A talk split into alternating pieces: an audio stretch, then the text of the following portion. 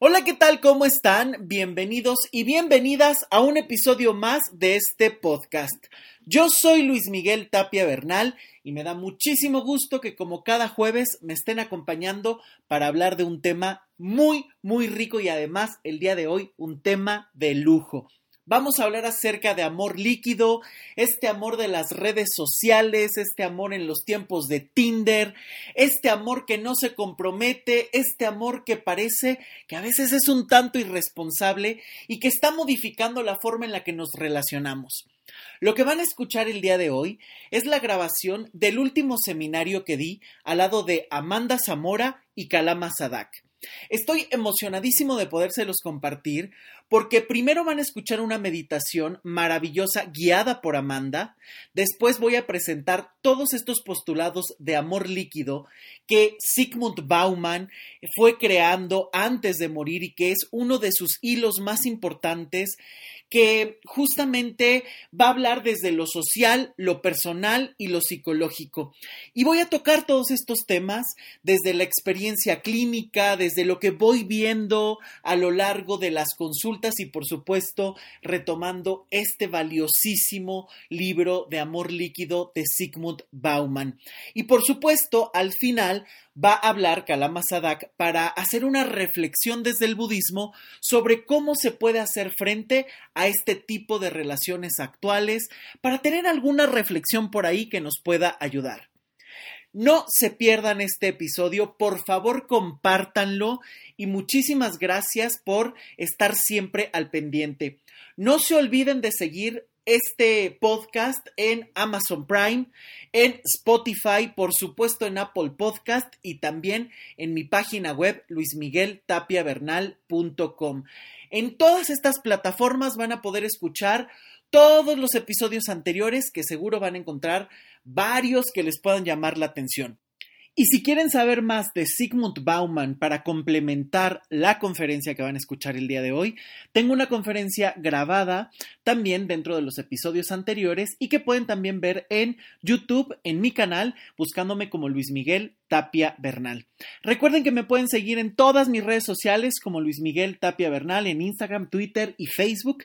Y por supuesto, denle seguir a este podcast en todas las plataformas no se olviden de compartir y no se lo pierdan de principio a fin porque es una joya el episodio el día de hoy. Muchas gracias por estar aquí y los dejo con este episodio maravilloso. Buenas noches a todos los que se van integrando también. Eh, un gusto tenerlos por acá ya en nuestra última sesión. Como todo en esta vida, todo tiene su fin, todo se termina. Y bueno, pues hoy es, cerramos con Noche de Oro con este tema, ya verán lo que nos tiene preparado Luis y Calama, y yo pues voy a iniciar con una meditación que nos introduce al tema del día de hoy. Entonces, si les parece bien, hoy les debo el gong, ¿no? Nuestro cuenco tibetano, pero podemos empezar. Por aquí los voy a guiar y pues tomemos nuestra postura, por favor. A aquellos que van ingresando, les pedimos si pueden poner en silencio sus micrófonos para tener el mejor audio posible. Muchas gracias. Entonces vamos a iniciar. Recuerden que mantenemos nuestra espalda erguida, el resto de nuestro cuerpo relajado. Nuestros ojos pueden estar abiertos o cerrados, como te sientas más cómodo y con la menor distracción posible.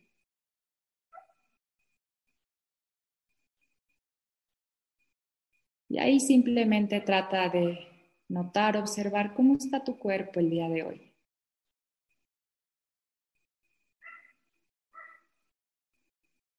No tienes que luchar con nada, simplemente hazte consciente de si estás relajado, si estás cansado, si hay algún punto de tensión.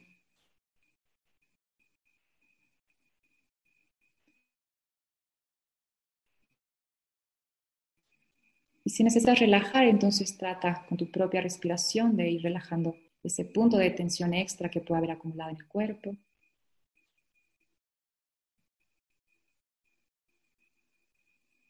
Mantenemos nuestra postura corporal equilibrada de manera que nos permita entrar a nuestra postura mental y hacer la meditación del día de hoy.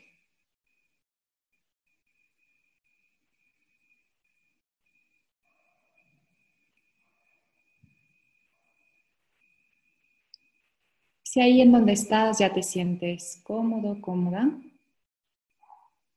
vamos entonces a la postura de nuestra mente. Vamos a intentar darle primero calma y luego claridad. Y para empezar vamos a hacerlo llevando toda nuestra atención al respirar.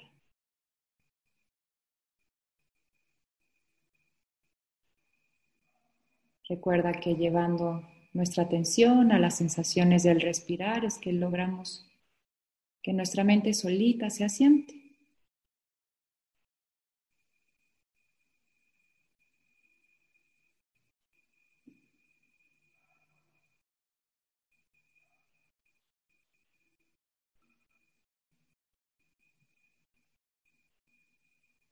Puedes mantener tu atención en las fosas nasales, en el pecho, en el abdomen, ahí donde más se note tu respiración.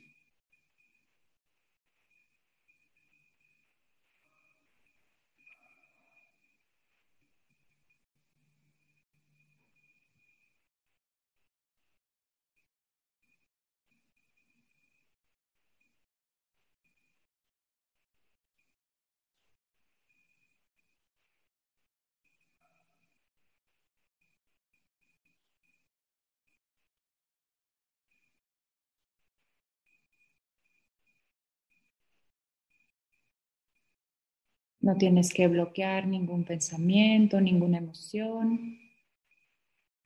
No tienes que bloquear los estímulos externos que hay a tu alrededor. Simplemente mantén tu atención en el respirar.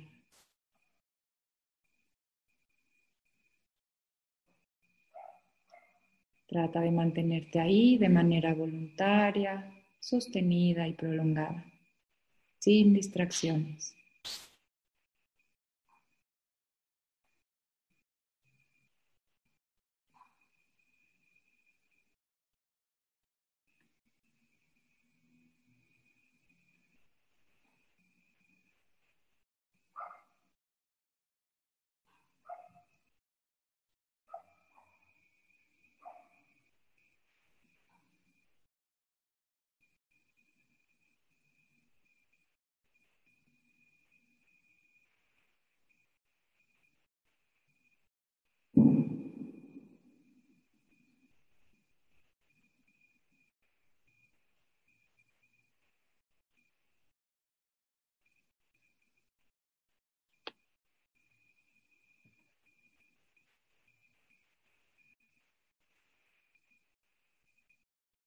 Y ahora con una mente un poco más relajada, vamos a comenzar a reconocer nuestro amor incondicional, nuestra cualidad de mitra, nuestra meta, ese amor abierto, desinteresado y libre de estorbos que se encuentra de manera natural en nuestra mente y corazón.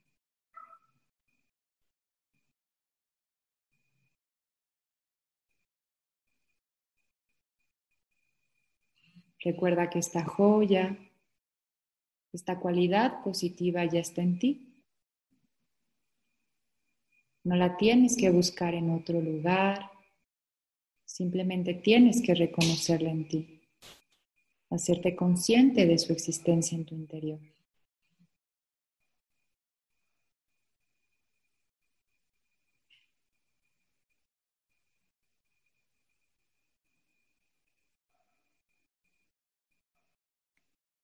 Así que lo primero que vamos a hacer para familiarizarnos con este corazón extenso y bondadoso es traer a nuestra mente algo que hayamos hecho o hayamos dicho y que en tu opinión constituye una buena acción.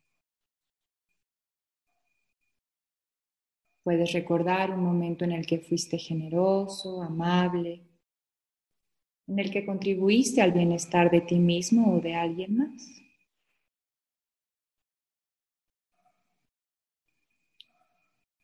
Trata de conectar con esa cualidad amorosa y bondadosa tuya.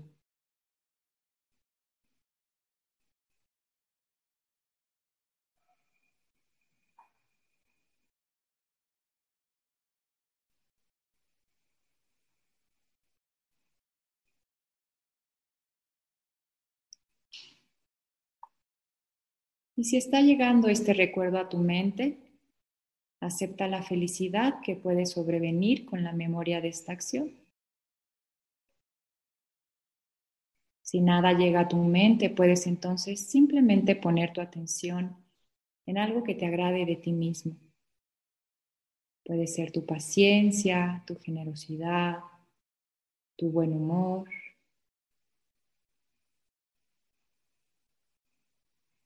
Nota estas cualidades internas que persisten en ti.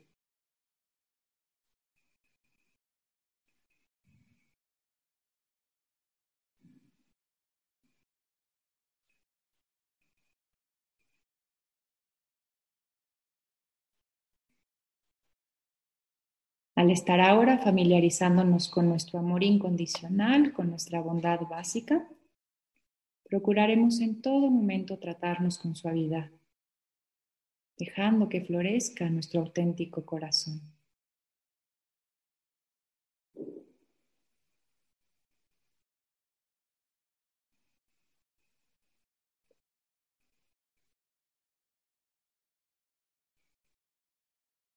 Y ahora que comienzas a conectar con este amor profundo que existe en ti, pregúntate qué es lo que más deseas para ti.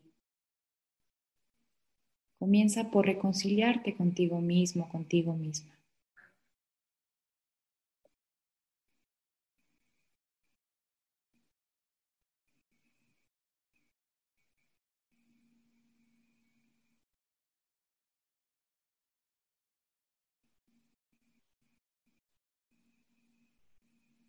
De la misma manera, ahora hazte la pregunta de qué es lo que más desearías para los demás.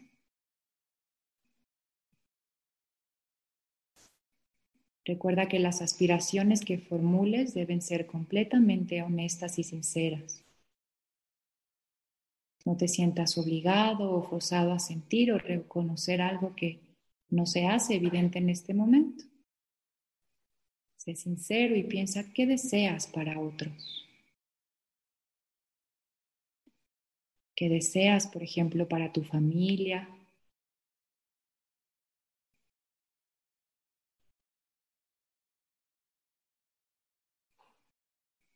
¿Qué es lo que deseas para tu pareja?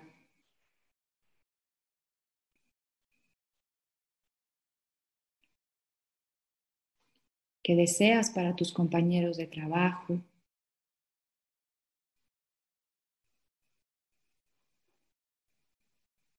¿Qué deseas para tus vecinos.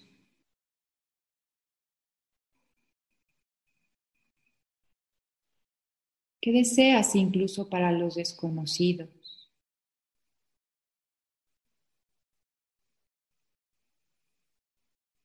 ¿Qué deseas para la sociedad?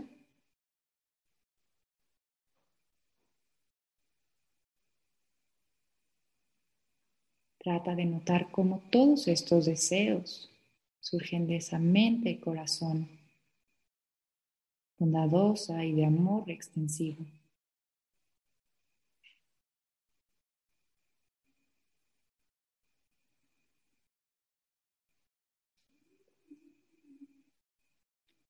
Y ahora indaga en tu experiencia y exploración si entre estos deseos pensaste de alguna manera en lo siguiente para ti y para los demás.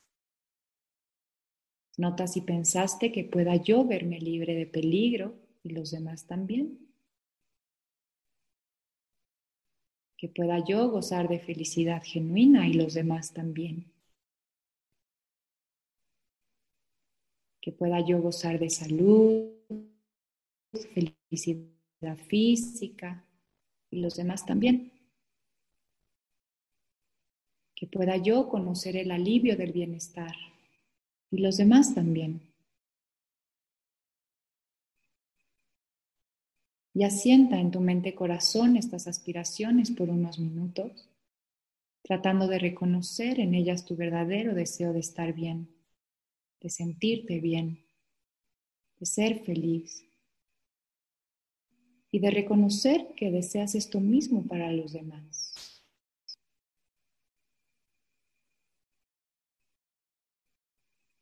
Que pueda yo verme libre de peligro, conociendo la seguridad y los demás también. Que pueda yo gozar de felicidad genuina, confiando en mi capacidad de amar y los demás también. Que pueda yo gozar de salud y felicidad física, liberándome del dolor y manteniendo la armonía de mi cuerpo y los demás también. Que pueda yo conocer el alivio del bienestar, viéndome libre de toda lucha y los demás también. Que pueda en mí manifestarse en toda mi vida el amor incondicional y en la de los demás también.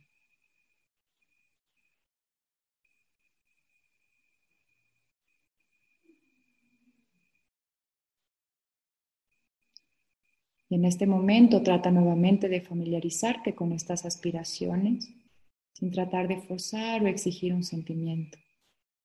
Sé muy honesto y suaviza la actitud contigo mismo.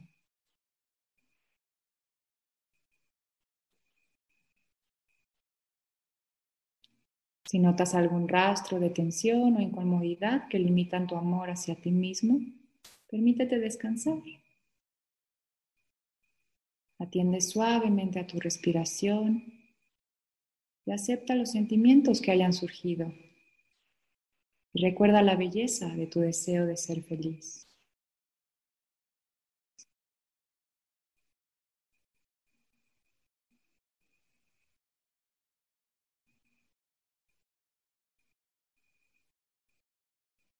Y ahora que hemos reconocido meta, amor puro e incondicional en nosotros mismos, Vamos a traer a nuestra mente a una persona cercana. Recuerda a alguien que estimes, que ames, una persona por la que sientas respeto y en particular una inmensa gratitud. Puede ser tu pareja, un familiar, un amigo, algún compañero.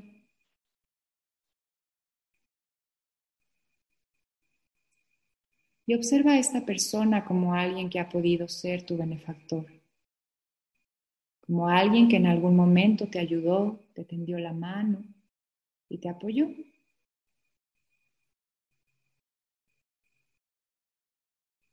Trae a tu mente el nombre de esta persona.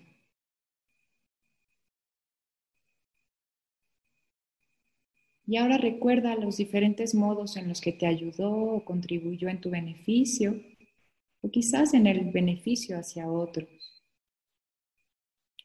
Y trata de reconocer el valor de esta persona.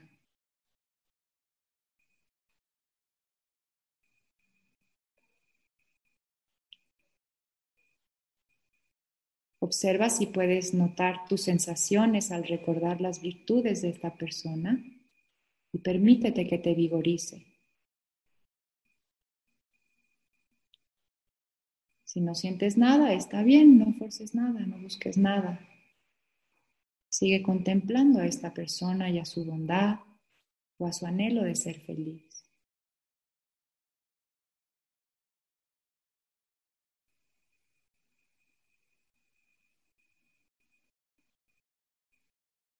Y ahora de la misma manera que lo hiciste contigo, dirige frases de meta, de bondad y amor genuino hacia esta persona, envolviéndola con amor desinteresado. Al igual que yo quiero ser feliz, deseo que tú lo seas. Al igual que yo quiero verme libre de peligro, deseo que tú conozcas la seguridad. Al igual que yo quiero tener salud y felicidad física, deseo que no tengas ningún dolor ni enfermedad.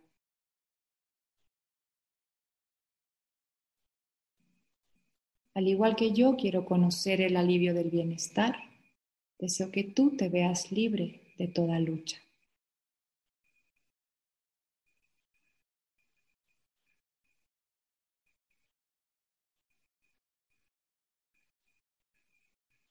Trata de vincularte con cada una de estas frases asentándolas en tu mente y corazón de manera honesta.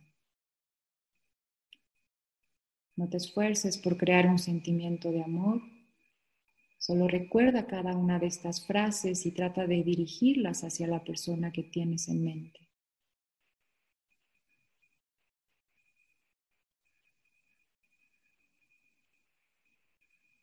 Trata poco a poco, con la repetición de estas frases en tu mente, plantar las semillas que tienes en la intención y confía en que la naturaleza de tu corazón seguirá su propio curso.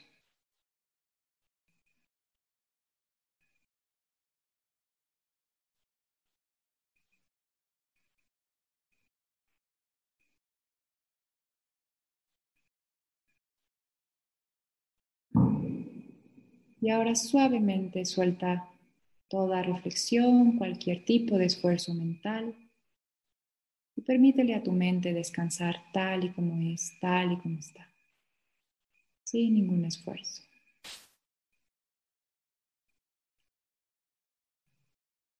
Reconoce por un momento la naturaleza calma y clara de tu mente.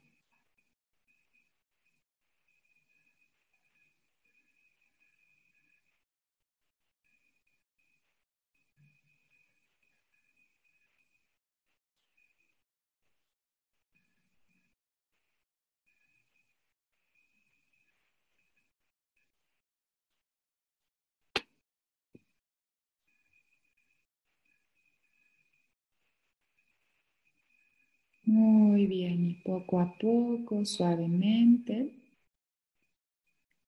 vamos trayendo nuestra atención a este lugar y podemos ir abriendo nuestros ojos. Podemos estirarnos un poquito también, movernos suavemente. Y quienes así lo deseen pueden hacer una reverencia. Muy bien, pues muchas gracias con esta primera meditación. Vamos conectando con este corazón natural, extenso y amoroso que todos poseemos y hablaremos sobre este tema toda esta sesión. Entonces, les cedo la palabra a nuestro queridísimo Luis. Muchísimas gracias, Amanda. Como siempre, una meditación extraordinaria. Muchas, muchas, muchas gracias porque no hay mejor manera de abrir el tema del día de hoy que con esta meditación. Y bueno, muchísimas gracias a todos ustedes por acompañarnos todo este seminario y llegar hasta el día de hoy con un tema tan, tan, tan importante. Por eso yo le pedí a Calama que nos íbamos a extender un poquito porque hoy está intenso el, el tema. porque creo que condensa muy bien todo lo que hemos visto y además de que es un tema que siempre tiene muchísimas, muchísimas aristas. ¿Me permiten compartir la pantalla, por favor? Para poder mostrar las diapositivas y poder platicar, porque bueno, además va a haber hay algunas recomendaciones. Eh, pero justamente... Maestro Calama, si me quieres pasar el host, una disculpa, Luis. No, no, no. Ya, ya te lo pasé, Amanda, ¿eh? Listo, Luis, para que puedas compartir ahora. Perdón. Muchas gracias. Listo. No sé en qué momento llegamos aquí tan rápido, pero ya estamos en la última sesión. Entonces hemos recordado que todo ha sido desechable en estas sesiones, en esta visión de Bauman. Incluso las personas eh, estamos consumiendo todo el tiempo, deseando todo el tiempo y desechando experiencias, personas, emociones, situaciones, todo es un tener y desechar constantemente. Recordemos que la individualización hoy es un destino, no es una elección. Si socialmente cada vez se están rompiendo más los lazos, hay que estar cada vez mucho más lejanos de todos los demás, evidentemente está la individualización y la soledad son un destino. Por lo tanto, como lo veíamos en la sesión anterior o incluso en la sesión de familia, eh, vemos que hoy los niños se comportan como adolescentes, crecen demasiado rápido, hablan de temas que no les corresponden y de repente los adolescentes ya no quieren pasar a la edad adulta, se estacionan ahí y entonces vemos a personas que están todo el tiempo sin responsabilidad, sin poder asumir ni siquiera quiénes son, a dónde van sus decisiones e incluso viven culpando a todos los demás. Por lo tanto, como lo veíamos la sesión anterior en la parte de la espiritualidad, hoy es muy constante que el entendimiento de cualquier teoría, de cualquier espiritualidad, incluso de nosotros mismos, siempre sea a conveniencia. Todo lo que aprendemos, todo lo que es, me conviene, lo tomo, esto no lo desecho, me incomodas con tus comentarios, ni siquiera te escucho. Este libro me cuestiona, esta teoría me cuestiona, ni siquiera le entro entro simplemente a la frase bonita, lo que me permite quedarme con algo para usarlo a mi favor. Por lo tanto, llegamos a jamás profundizar. Pero si el conocimiento de las mismas personas se da de la misma manera, yo solo quiero lo que me conviene y no profundizo ni siquiera en mí, se genera un caos porque entonces no sé ni quién soy, mucho menos me puedo compartir de otra manera. Por lo tanto, la idea de la autosuficiencia, como la veíamos la sesión pasada, minó las religiones, el conocimiento y la espiritualidad, pero está minando también, está restándole a las relaciones humanas, puesto que esta sensación de ser completamente autosuficientes nos hace creer que no necesitamos a nadie más y gran parte de los libros de, autoayuda o codependencia invitan justo a no meterte a la vida de los demás, a que no te metas con los temas que no te interesan y a romper la conexión con todos. Por lo tanto, eres un barquito a la deriva sin herramientas para atravesar el océano. Y entonces vivimos en el engaño barato de no necesitar a nadie que tanto se pregonan las actuales espiritualidades líquidas. No necesito a nadie y es mejor así. Aprende a estar solo, aprende a no relacionarte, aprende a no amar a nadie más que a ti, aprende a no cederte. Es siempre mantenerte en soledad. Y estas son las premisas del amor líquido que vamos a revisar el día de hoy, que este es uno de los libros más fascinantes de Bauman, pero también considero que es de los más complejos. Muchísimas personas me han dicho, es que todo mundo me recomienda Bauman o he entrado a estudiar a Bauman justamente a través de Amor Líquido y creía casi casi que era un libro de autoayuda barata, sencilla y bueno, para nada. Es un libro sumamente complejo que tiene muchísimas vertientes sociológicas, psicológicas, literarias. Es un libro fascinante que no es muy sencillo en su lectura, si no tienes muchísimos elementos. Por eso es que hay que ir desmenuzando y creo que es muy importante dedicarle justo este tiempo. Y me gustaría empezar con dos películas emblemáticas de este amor líquido que seguro habrán visto y si no, están más que recomendadas. Esta estaba en Netflix, ya la quitaron, ya no está tampoco en Amazon Prime, pero sí la pueden comprar y rentar en YouTube. Ahí está completa, ya sea doblada o subtitulada. Eh, y es una película extraordinaria donde en un futuro el protagonista, no les voy a hacer spoiler, lo prometo, nada más voy a contar como la esencia.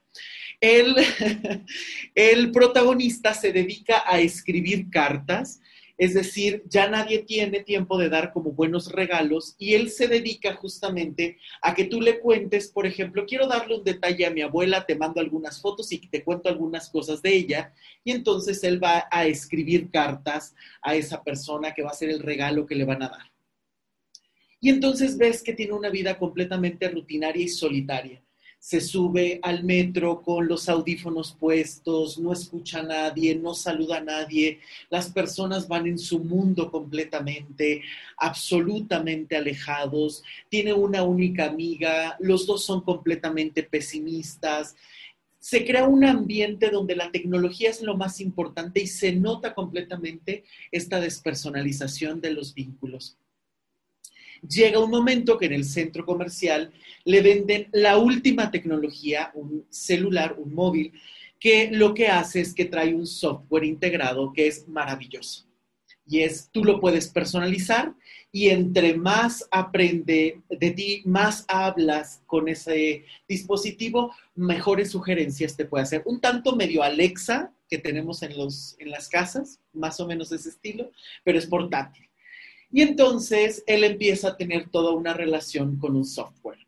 Es muy interesante la película, es sumamente melancólica, la fotografía es una belleza y por supuesto simplemente hay que ver qué actores tiene, que son extraordinarios.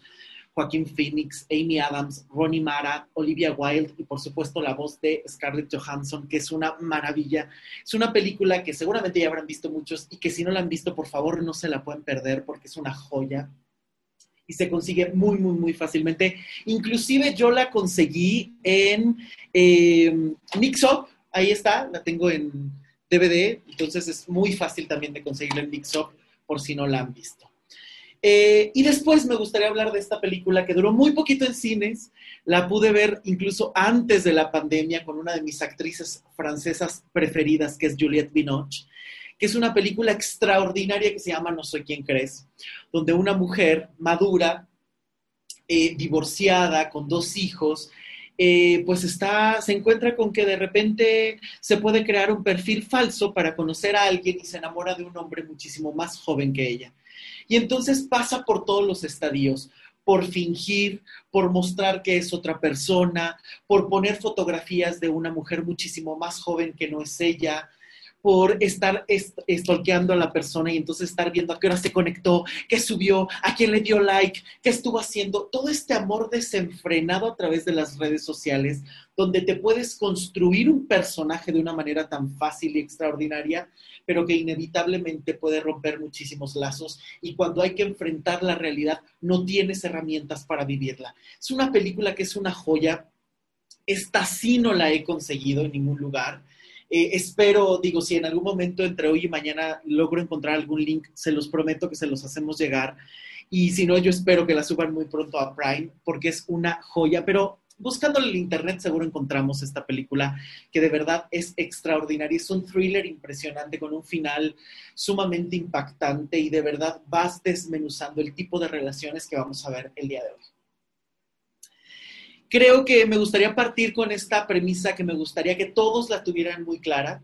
Cuando faltan los lazos primarios, se viven buscando eternamente justo esos lazos. Cuando no tienes estos lazos primarios que no supiste enlazar con tu familia, contigo, con el entorno, toda la vida los vas a estar buscando y los vas a estar buscando eh, reproducir, tener, obtener una y otra vez.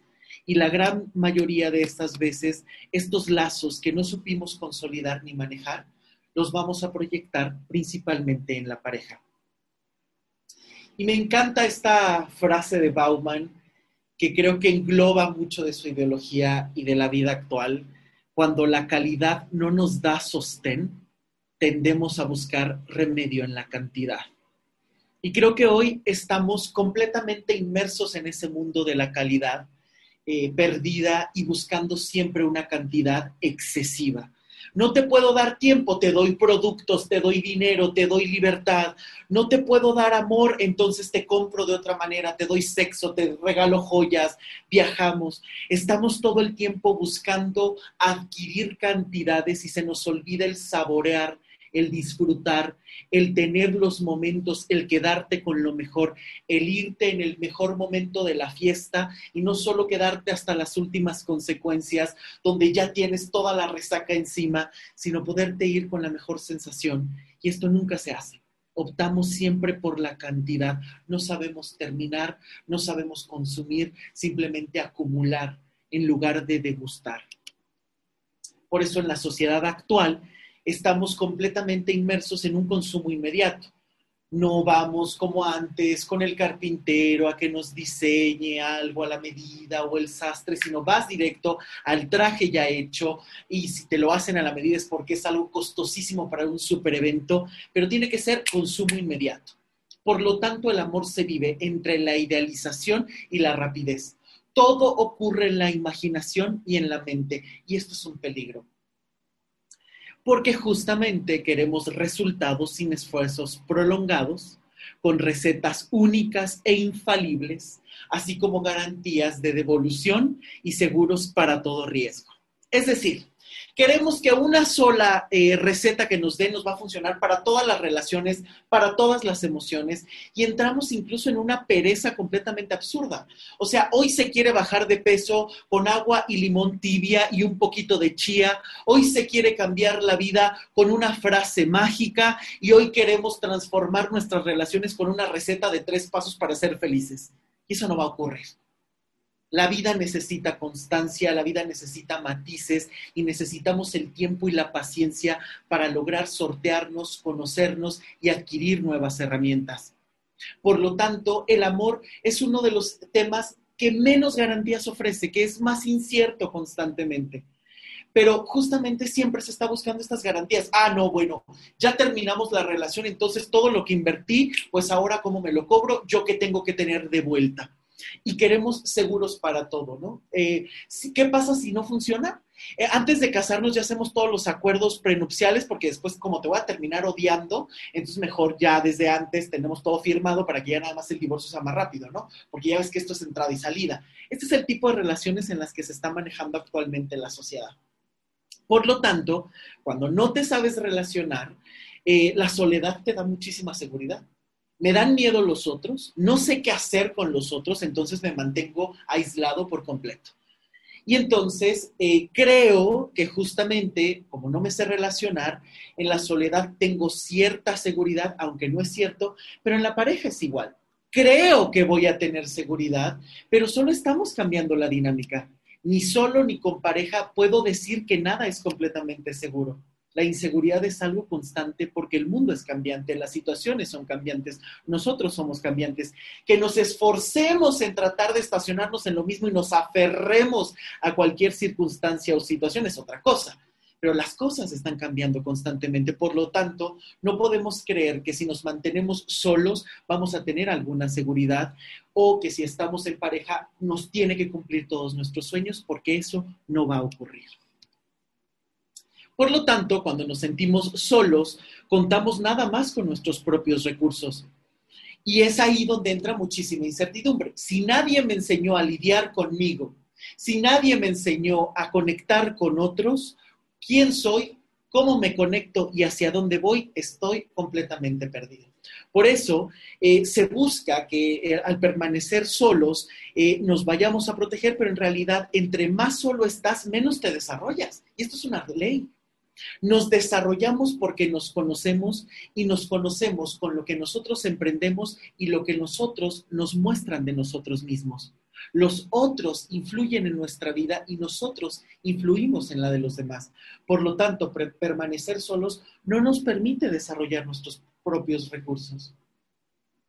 Y entonces estamos en un mundo donde la introspección se cambia por la simple, frenética y frívola interacción solo con tener pequeños contactos mediocres, una simple interacción, ya sea virtual, una salida, un café y no más. Y entonces yo no me conozco y me distraigo con todo lo externo y de una manera siempre frenética, frívola, rápida, superficial, en una interacción que nunca va a dar mayores frutos. Por lo tanto, la falta de fe en la unidad, esta ineptitud en saber quiénes somos y con qué herramientas contamos, ya nos da la fórmula perfecta para alejar a las personas. Ya es, no creo en que esto vaya a funcionar y no sé cómo hacer para que funcione, entonces mejor aquí lo terminamos y aquí la dejamos, ¿vale? Y el que sigue. Porque además, como no sé estar solo, entonces voy a buscar una segunda, una persona, un segundo reemplazo. Por eso es que hoy se busca la satisfacción en las relaciones. Y estamos viviendo todo el tiempo entre dos polos, entre el temor y la esperanza, entre la atracción y la repulsión. Quiero una relación, pero me asusta demasiado y no hago nada. Quiero una relación, pero me asusta y entonces ya no sé qué hacer. Temo que esto no me vaya bien, pero a la vez lo anhelo como nada. Y entonces todo el tiempo estás rebotando en un diálogo interno que no sabes salir de él. Por eso el sueño es relacionarse. No nacimos para estar solos y nos gusta la interacción, pero para tener una buena interacción hay que generar vínculos reales y muchísimo más sólidos. Pero ¿cuántas veces ese sueño de, de relacionarte con alguien más no se ve empañado porque haces todo para impedir que se concrete? Ya sea sacando los traumas desde el día uno, ya sea queriendo devorar a la persona desde el día uno, ya sea buscando, tengo tanto miedo que voy a hacer que esto fracase. ¿Cuántas veces, no solo en las relaciones, sino en tu vida, justamente es lo que haces? Soñar para después tirar tú mismo el sueño y después quejarte de que son los otros los que no te han hecho ese sueño realidad. Y yo siempre lo he dicho en terapia y en todos lados, todo lo que no soy capaz de darme, lo exijo para que mi pareja me lo dé. Y esto es siempre una ley. yo no me di la carrera que soñaba, yo no me he dado la posición que he querido, yo no me siento feliz con lo que soy, yo no me siento realizado, yo no viajo solo y en cuanto conoces a alguien lo quieres devorar y despedazar porque te tiene que dar toda la felicidad que tú no has sabido conseguir. Y esto es un peligro, porque entonces nos estamos convirtiendo en pequeños zombies o caníbales. Por eso es que la gran mayoría de las relaciones se da exigiendo, soñando, proyectando y haciendo peticiones infantiles como si les estuviéramos escribiendo una cartita a los Reyes Magos. Tú me tienes que dar la felicidad, tú te tienes que quedar conmigo, tú no puedes cambiar, tú tienes que hacer lo que yo quiero, proyectando todo el tiempo el amor que no me dio mi padre me lo va a dar la pareja, lo que yo no resolví con mi madre, mi pareja me lo tiene que resolver. Lo que yo no puedo ver de mí, mi pareja me lo tiene que hacer ver. Lo que yo no alumbro solo, el otro me lo tiene que dar. Y empiezas a darle una responsabilidad que no le toca y que por más amor que te tenga, nunca va a ser suficiente porque hay cosas que te toca descubrir solo para poder desarrollarte de otra manera. Por lo tanto, en estas peticiones siempre te vas a sentir en deuda y aquí es muy fácil que la primera opción sea o renunciar o vivir rogando. Porque justamente empezamos en esta dinámica de para poder estar con alguien hay que bajar los estándares a su máxima expresión. Si esto es un consumo, si yo no quiero perderme de consumir y yo no puedo o no quiero quedarme solo, necesito inevitablemente relacionarme y actualmente los estándares se bajan de una manera, pero de verdad espeluznante. Hoy a cualquier cosa le llamamos amor. Una noche de sexo con alguien que acabas de conocer hace cinco minutos se le llama hacer el amor. Hoy cualquier cosa se le puede llamar un amor aunque dure nada y es lo que yo llamo los amores mediocres. Estos amores con los que te conformas, estos amores con los que simplemente quieres que te den una felicidad, aunque sea momentánea, que tienen miles de peros, es que esto no funciona, pero es lo único que hay, que incluso una amiga que se llama Olga, que está por aquí, platicamos muchísimo y hasta acuñamos el término de pepenadores emocionales, porque literal...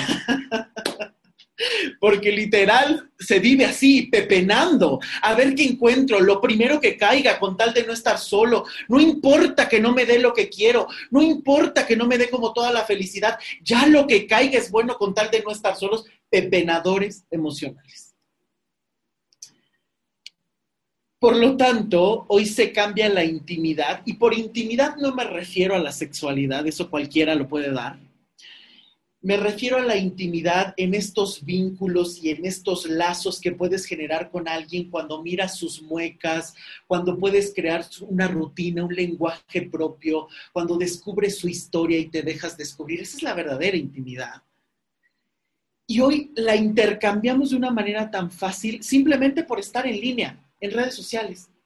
Hoy, como ya no sé cómo construir esa intimidad con alguien, me conformo simplemente con estar mandando mensajes todo el tiempo.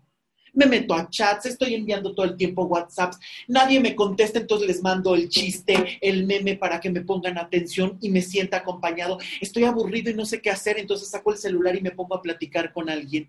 Y lo único que se ha logrado con este tipo de comunicación es que el mensaje es importante porque hay una compañía, pero el contenido pierde toda sustancia y significado.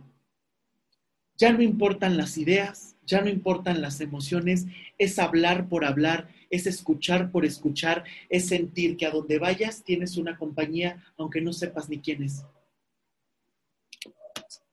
Y entonces se vive con la ilusión siempre y eternamente cuando entras en una relación de que el siguiente va a ser mejor.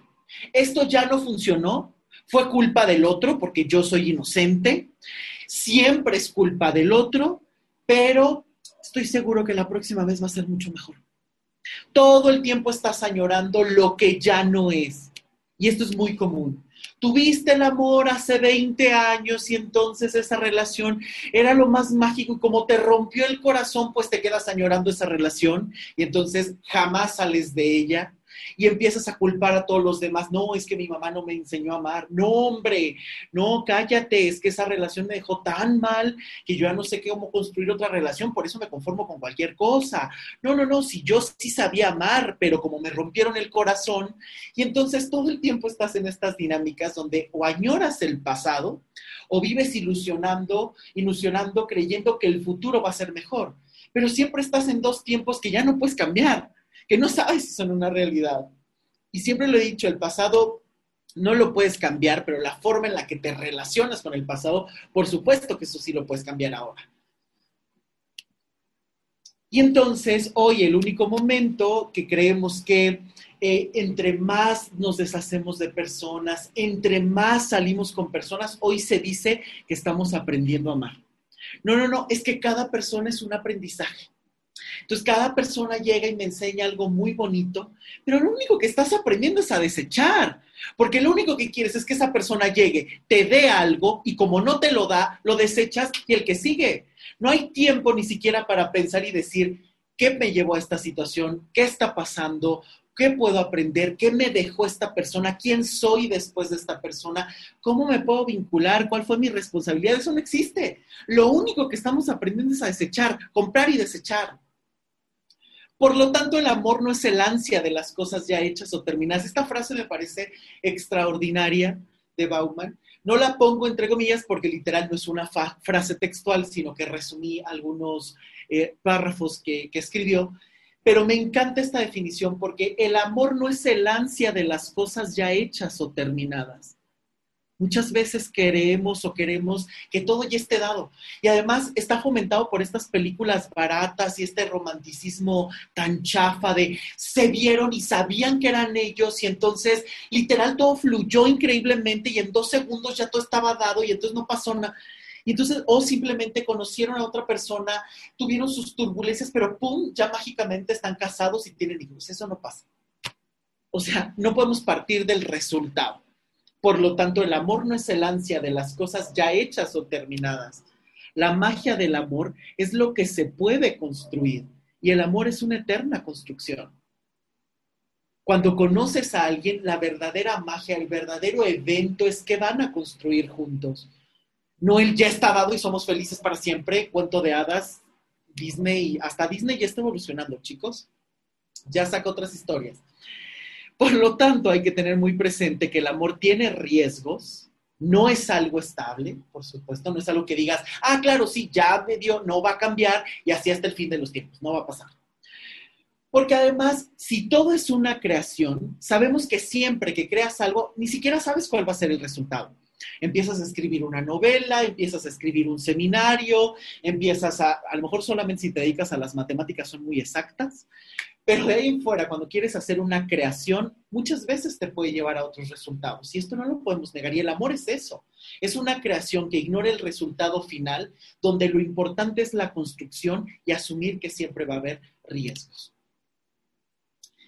Si en el amor hay por lo menos dos personas, entonces no todo lo podemos controlar. Y entonces el otro siempre va a ser una incógnita porque hoy podemos decidir estar juntos y mañana pues a lo mejor queremos otra cosa y tenemos derecho de cambiar. No podemos esperar que nos aseguren que se van a quedar hasta el fin de los tiempos y que no va a pasar nada y que me tiene que dar toda la felicidad eterna. Si el otro es una incógnita constante, lo único que puedo hacer es construir, ir construyendo en conjunto lo mejor que puedo. Y esta cifra, esta cita es extraordinaria. Porque hoy se ve así. El amor es un préstamo hipotecario a cuenta de un futuro incierto e inescrutable. Nadie sabe qué va a pasar, pero tienes que pagar, tienes que invertir, tienes que dar, tienes que intercambiar. Y muchas veces no se está dispuesto a eso.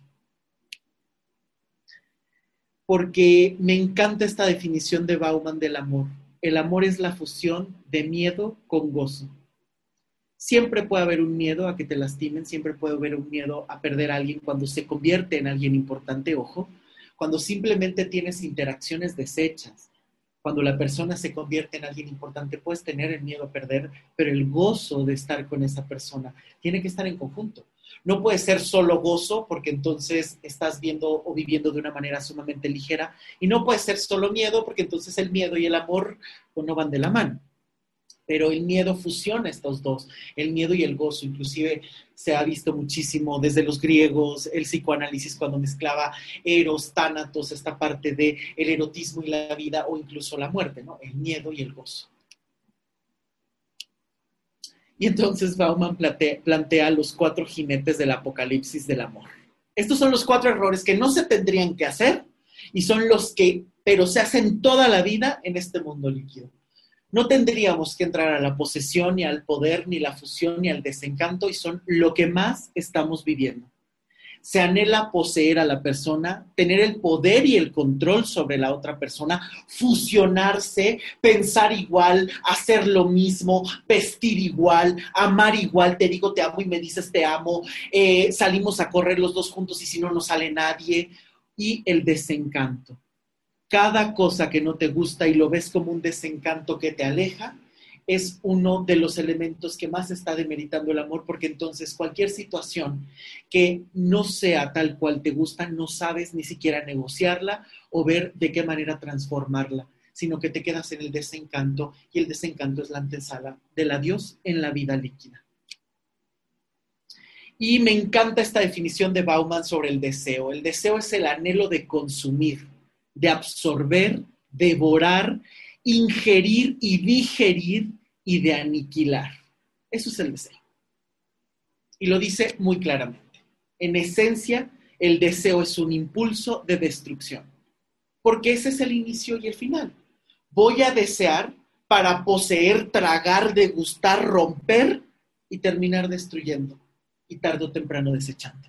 Por eso es que en esencia el deseo es ese impulso de destrucción.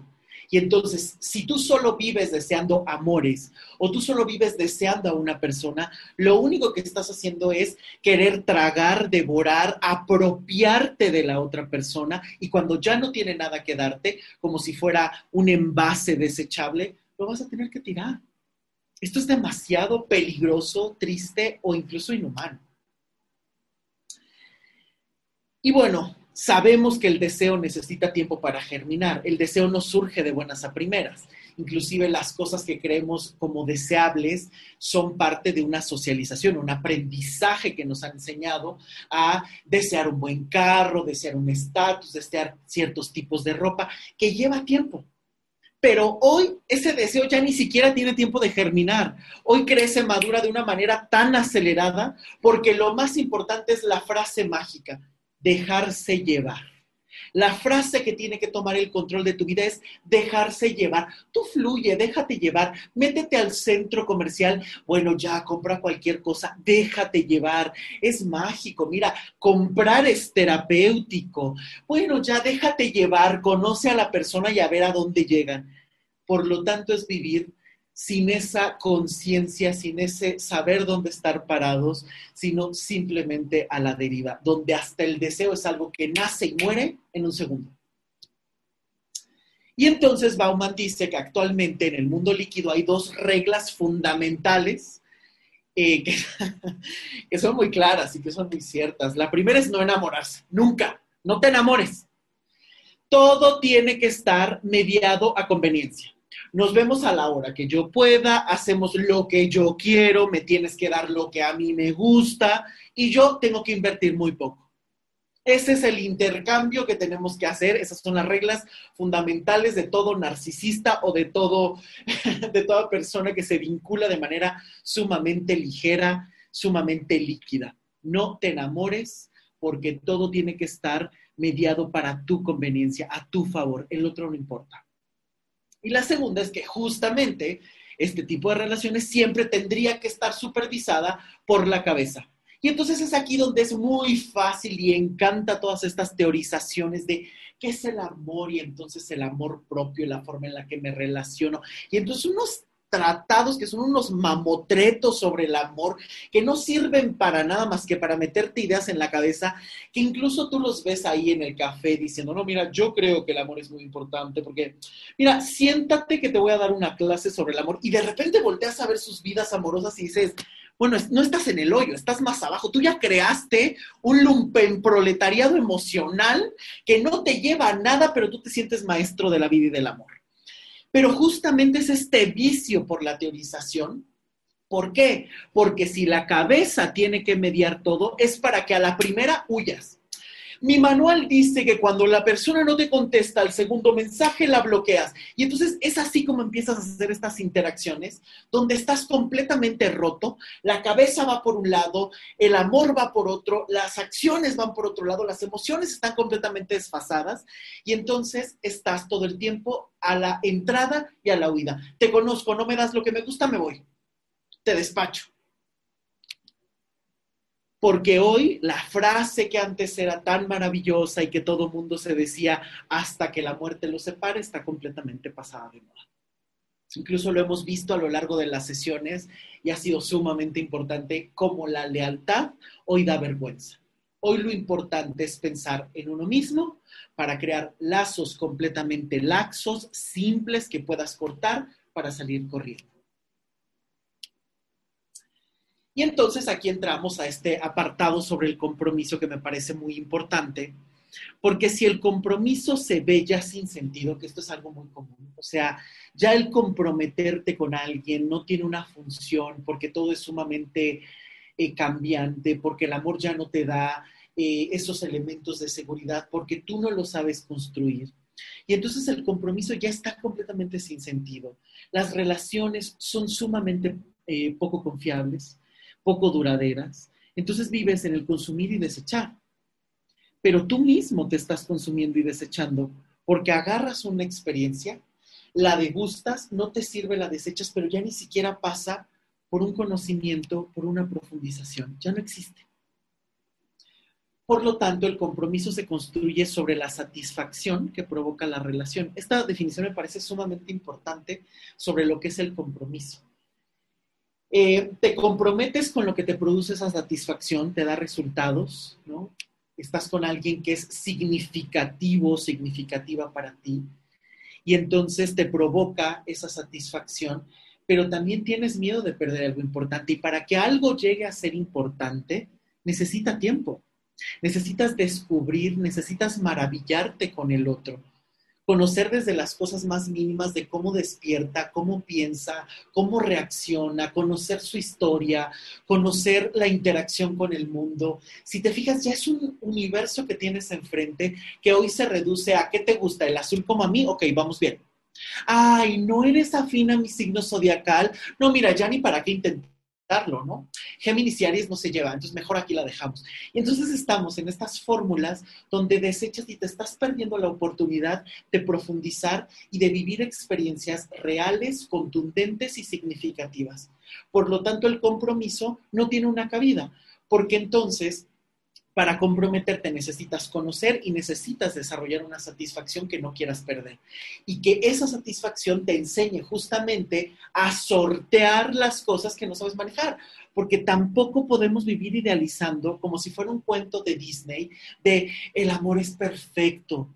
El verdadero amor no te hace sufrir. No es cierto. A ver, vamos a ir quitando estas ideas tan absurdas porque evidentemente son dos personas, no tienes el control, las cosas pueden cambiar y por supuesto que va a haber situaciones que al no saber cómo manejar, que al entrar en la incertidumbre o en la frustración, puedas rozar el dolor. Lo verdaderamente importante es cómo lo vas a sortear. Si tienes que negociar contigo, si tienes que negociar con la otra persona para generar un acuerdo, pero esto requiere un diálogo, requiere un conocer, requiere un saber que eres importante y que los otros eh, también son importantes para ti. Y repito, hoy todo lo que incluye un esfuerzo sin límite y que no sea de uso cotidiano, ya ni siquiera vale la pena invertir en él. Hoy es, ay, tengo que ir a verlo hasta dentro de dos horas. No, no, mejor le cancelo la cita porque ¿qué voy a hacer dos horas? O sea, no, no, no, eso es demasiado, me está pidiendo muchísimo. No, hombre, quiere que lo vaya a ver por su trabajo, está 15 minutos de aquí, pero que mejor venga él, ¿eh? Porque yo, yo la verdad es que no estoy dispuesto a ir hasta allá. O sea, es este tipo de dinámicas donde no quieres esforzarte, donde todo tiene que ser úsese y tírese, ¿no? Ay, inclusive, simplemente, yo lo he pensado, esta parte de las botellas desechables de agua, ¿quién iba a pensar que el agua iba a ser así? Que ibas a comprar agua en el súper hace 50 años, que ibas a ir al, agua, al súper a comprar agua en una botella, que te la ibas a acabar de dos tragos y la ibas a desechar y que la botella se iba a tardar 100 años en desintegrarse. O sea, esto era impensable hace 50 años. Y hoy es impensable todavía para algunos salir con algún termo para ver dónde la rellenas y que esto no se convierta en un basurero. Pero hasta la forma en la que consumimos y la forma que desechamos y lo que está creciendo la basura en el mundo es el estado y el reflejo de la manera en la que nos relacionamos emocionalmente consumo, desecho, tiro, tiro, tiro, y de repente volteas y tu cabeza y tu corazón y tus acciones son un basurero donde has metido toda la porquería que no has sabido manejar, que simplemente la echas ahí creyendo que se va a desintegrar sola y lo único que haces es estar completamente batido e inundado de basura. Y estamos en esa lucha interna en el amor, entre los intereses propios y el saber compartirse con alguien y en un equilibrio que nunca se sabe conseguir. Es una lucha interna, inclusive, y esto pasa mucho hasta con los hijos, ¿no? Estas parejas que van a, ¿vamos a tener hijos o no? O sea, porque a veces no puedo ni con mi vida, ¿cómo voy a poder con la de otro, no? O inclusive, como ha pasado en muchísimas generaciones, todo lo que yo no pude hacer, voy a tener un hijo para que lo haga. Y entonces empiezo a meterle todo lo que necesito. Y yo no fui ingeniero, tú vas a ser ingeniero. Y tú vas a terminar y tú vas a ser el mejor. Y empezamos a bombardear a los otros, invadiendo su libertad, perdiéndonos en anhelos infantiles y mediocres de lo que no nos sabemos dar y autoproveer sabiendo manejarnos con los otros, aprovechando la vida y las personas que nos rodean, porque todo el tiempo estamos en un ensimismamiento completamente tóxico. Y es justo aquí donde llega esta frase de Bauman, que es muy acidita, como suele ser él, pero muy cierta. Hoy los hijos son una de las compras más onerosas que un consumidor promedio puede permitirse en el transcurso de toda su vida. Por eso es que está bajando también la tasa de natalidad. Digo, también que bien, ¿no? Porque también las generaciones pasadas sí se nos pasaron un poquito, ¿no? La verdad. eran, necesitaban mano de obra y después se les pasó la mano y entonces eran familiones que uno decía, híjole, este señor, esta señora vinieron a repoblar México después de la Revolución Mexicana y no pararon. Pero este tipo de situaciones es muy común porque eh, no sabes ahora cómo, vas a manejarte, no sabes cómo vas a dar la vida, porque además es una inversión emocional y económica que cuesta muchísimo realizar. Porque entonces es muchísimo más fácil hacerte caso a ti, aunque no sepas a dónde vas, y dirigir a uno, que crear una familia y dirigirlos a todos. Y es que de verdad es aquí donde no saben la de veces que llegan a consulta a las personas y lo primero que me dicen de verdad es que parece cartita a los Reyes Magos no, es que este tipo es malísimo, o sea, es que no hace nada, es que él tendría que llegar por mí y darme flores, es que nunca me hace, es que nunca me da, es que nunca es, y el otro quejándose de la otra, y entonces, no, es que esta mujer es fatal, me grita todo el tiempo, es una neurótica, llego y está toda fodonga, o llego y está súper arreglada y quiere que la saque y yo no quiero. O sea, este tipo de peticiones sumamente absurdas que yo siempre pregunto, ok, ya me dijiste lo que tú necesitas, ¿sabes lo que el otro necesita? ¿Te has puesto a pensar lo que la otra persona necesita? ¿Qué puedes hacer para poner unas mejores condiciones, para generar un mejor diálogo, para que el otro esté bien y entonces tú puedas sentirte mejor? Para que puedas iniciar esta negociación gozosa, que no tenga que ser de me siento en el Tratado de Libre Comercio a negociar nuestros horarios porque tú llegaste 15 minutos. No, sino este gozo de estar con el otro y poder fluir pero no escuchamos ni siquiera a la otra persona, no le damos ese valor a la persona. Vivimos pidiendo una lista que si no se cumple la desechas y si no vives quejándote y que ni siquiera te pones a preguntar qué necesita el otro, qué puedo hacer para que el otro esté mejor, generar un mejor ambiente y crear una relación distinta. Vivimos exigiendo, no dando. Y aquí comienza el primer error, porque se prioriza el amor a uno mismo, pero Bauman lo define muy bien el amor a uno mismo lo único que hace es aferrarnos a la vida. Es la supervivencia, nada más. Pero sobrevivir, perdón, no significa vivir. El que tú digas, yo quiero, me amo para comer, me amo, pues sí, es que eso lo hacen hasta los animales. El amor que podemos generar no tiene que ver solo con uno mismo, el amor tiene que ver con lo que soy capaz de dar y reconocer en los otros y reconocer lo que los otros me dan. Por eso es que él dice justamente que este amor lo único que se ve es en esta supervivencia. Y lo único que te están enseñando, todas estas teorías de ámate a ti mismo y que no importe lo demás, es simplemente a sobrevivir, a que te aferres a una vida que conoces y no a transitar algo mejor donde te puedas compartir y puedas incluir a otros. Porque justamente para sentir amor por uno mismo necesitamos ser amados. Si recuerdan la primera frase donde empecé justo en esta imposibilidad, donde si no recibes no podemos vincular, este es el redondeo perfecto. Para que alguien conozca el amor propio necesita haber sido amado por alguien. Por eso es que necesitamos a los otros. Porque si nadie te amó, no tienes en el código, en el chip, que eres alguien que pueda amar. Por supuesto que aquí es muy importante aprender a reconocer el amor, porque también estás esperando que el amor significara que tu mamá eh, llegara y te abrazara y te, y te tuviera las galletas recién horneadas y te dijera, hijo, te amo con todo mi corazón. Esos son los clichés. Hay que aprender a ver el amor que ha habido y si uno mira la historia de su propia vida, en algún punto tiene que encontrar el amor, porque el simple hecho de estar aquí, bajo cualquier circunstancia, es un acto de amor. Por eso es que para sentir amor por uno mismo necesitamos ser amado por otros.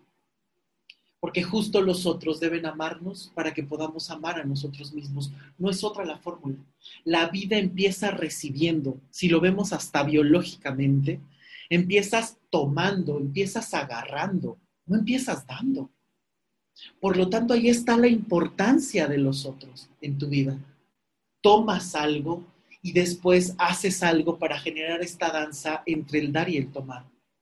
Pero justo porque los otros te aman, es que tú puedes desarrollar el amor propio. Muchas gracias.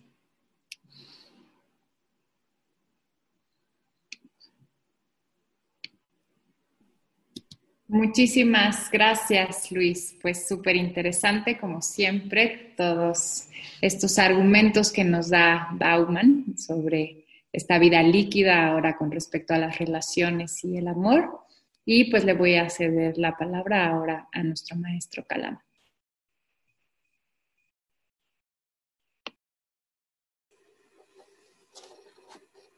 Muchas gracias, maestro Luis Miguel. muy, muy, interesante, muy...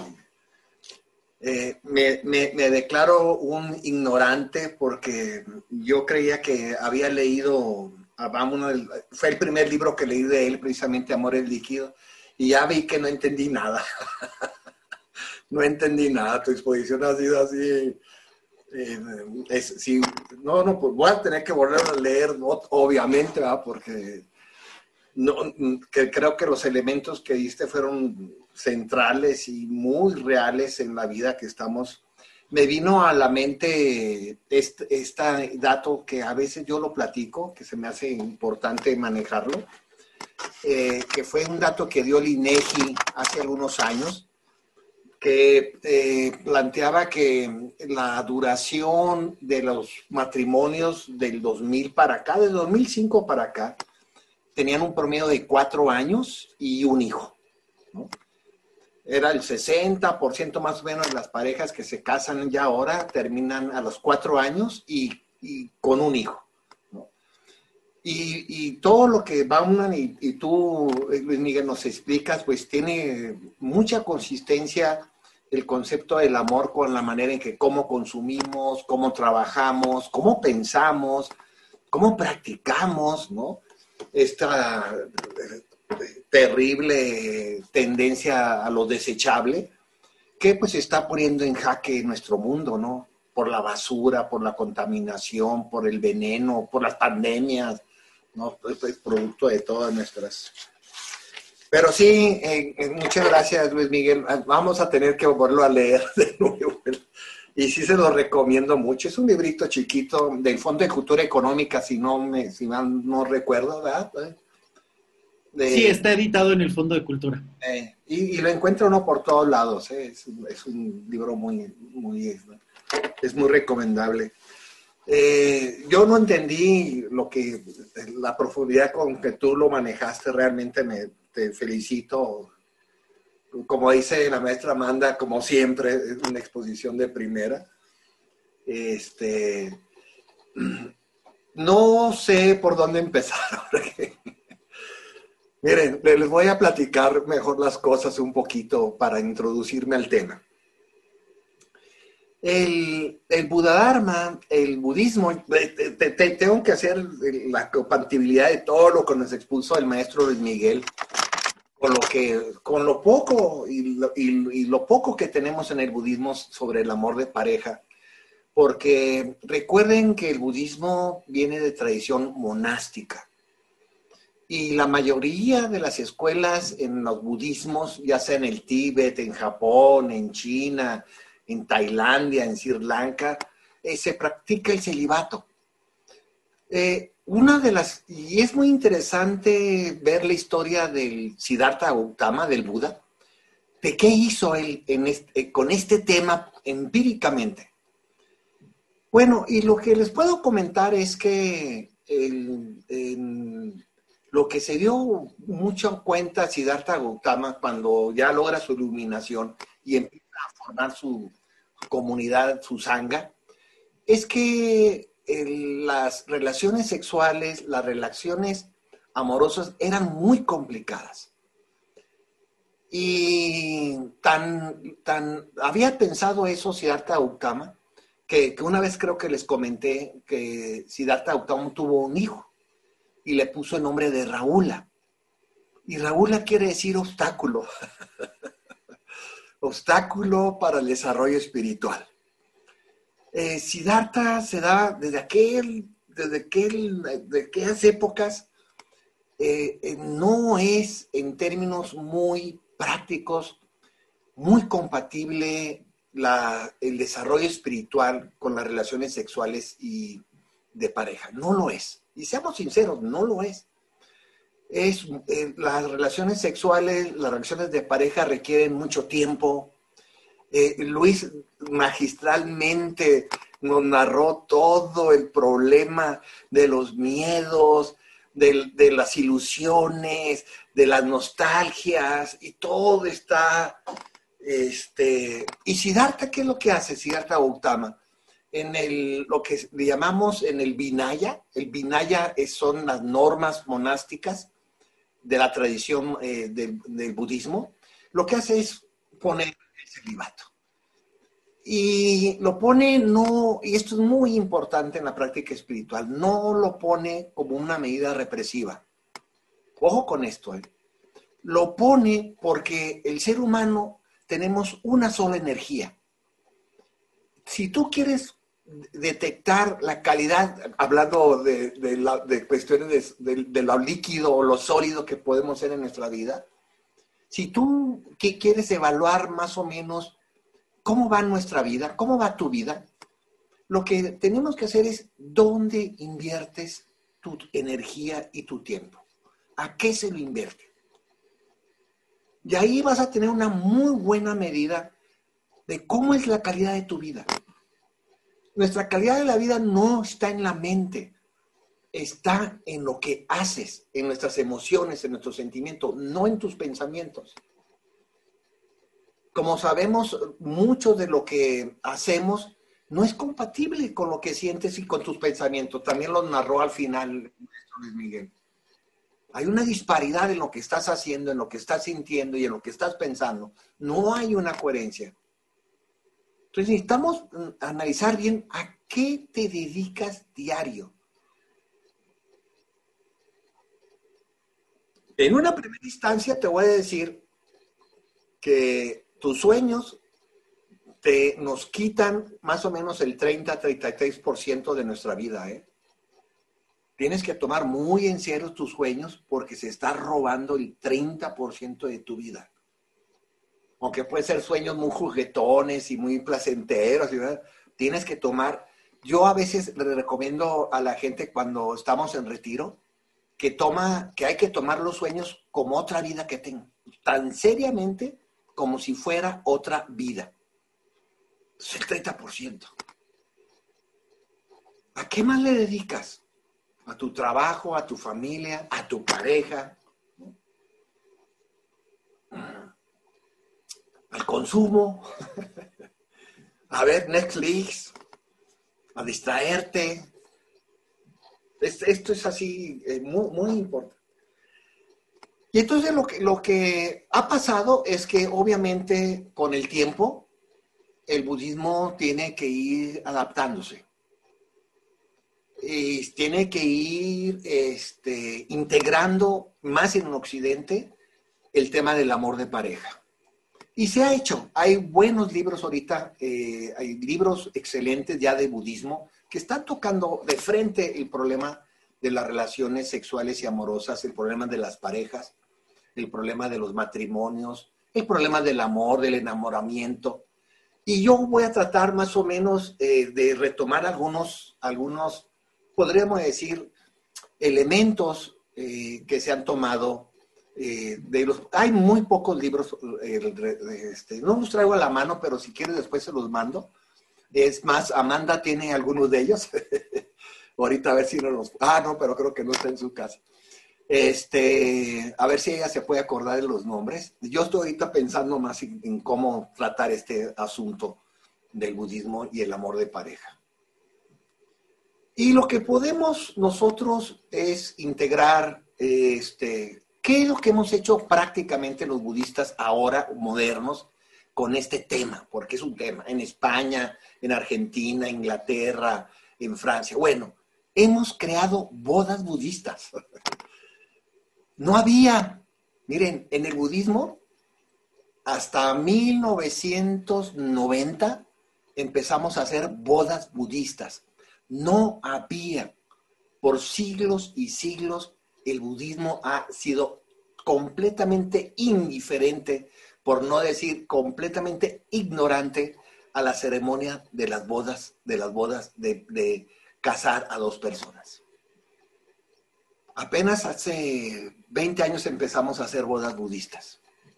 Y aquí en México no, tenemos más que 5 o 6 años, somos nomás dos grupos budistas los que, los que tenemos ceremonias budistas, nadie más las tiene los demás grupos se oponen a hacer eh, bodas budistas porque dicen que eso no es práctica budista, que eso no lo hizo el Buda, como si no hubieran pasado 2500 años, y es como si no estuviéramos en una sociedad diferente a lo que son las sociedades asiáticas. ¿Y qué hacemos en las bodas budistas? Pues hacemos una boda. pero, pero, pero, imagínense ustedes, o sea, lo más para que les dé risa los budistas partimos de que todo es impermanente, que todo es mutable, que todo es, es, vacío de sí. Y ni modo que esté uno casando unas parejas y comencemos a decir, ah, pero recuerden que todo es impermanente, que todo es vacío de sí mismo. pues, pues nos van a echar piedradas o nos van a echar ahí este, en la cara el agua o el vino. Entonces tenemos que tener un, mecanismo realmente que podamos integrar el amor de pareja como practicantes budistas. Esto es muy importante en Occidente. No es muy importante en, en, países budistas, porque los países, miren, los países budistas, ¿cómo resolvieron esto?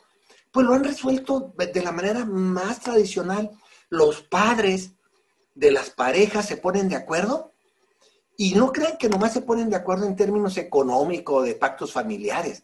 Los padres analizan a la otra pareja, y esto es muy interesante en muchas novelas, hay películas de esto, por cierto, y, este, y ven qué tan compatibles son el hombre y la mujer, y si ven que hay compatibilidad, se casan, y si no, no se casan.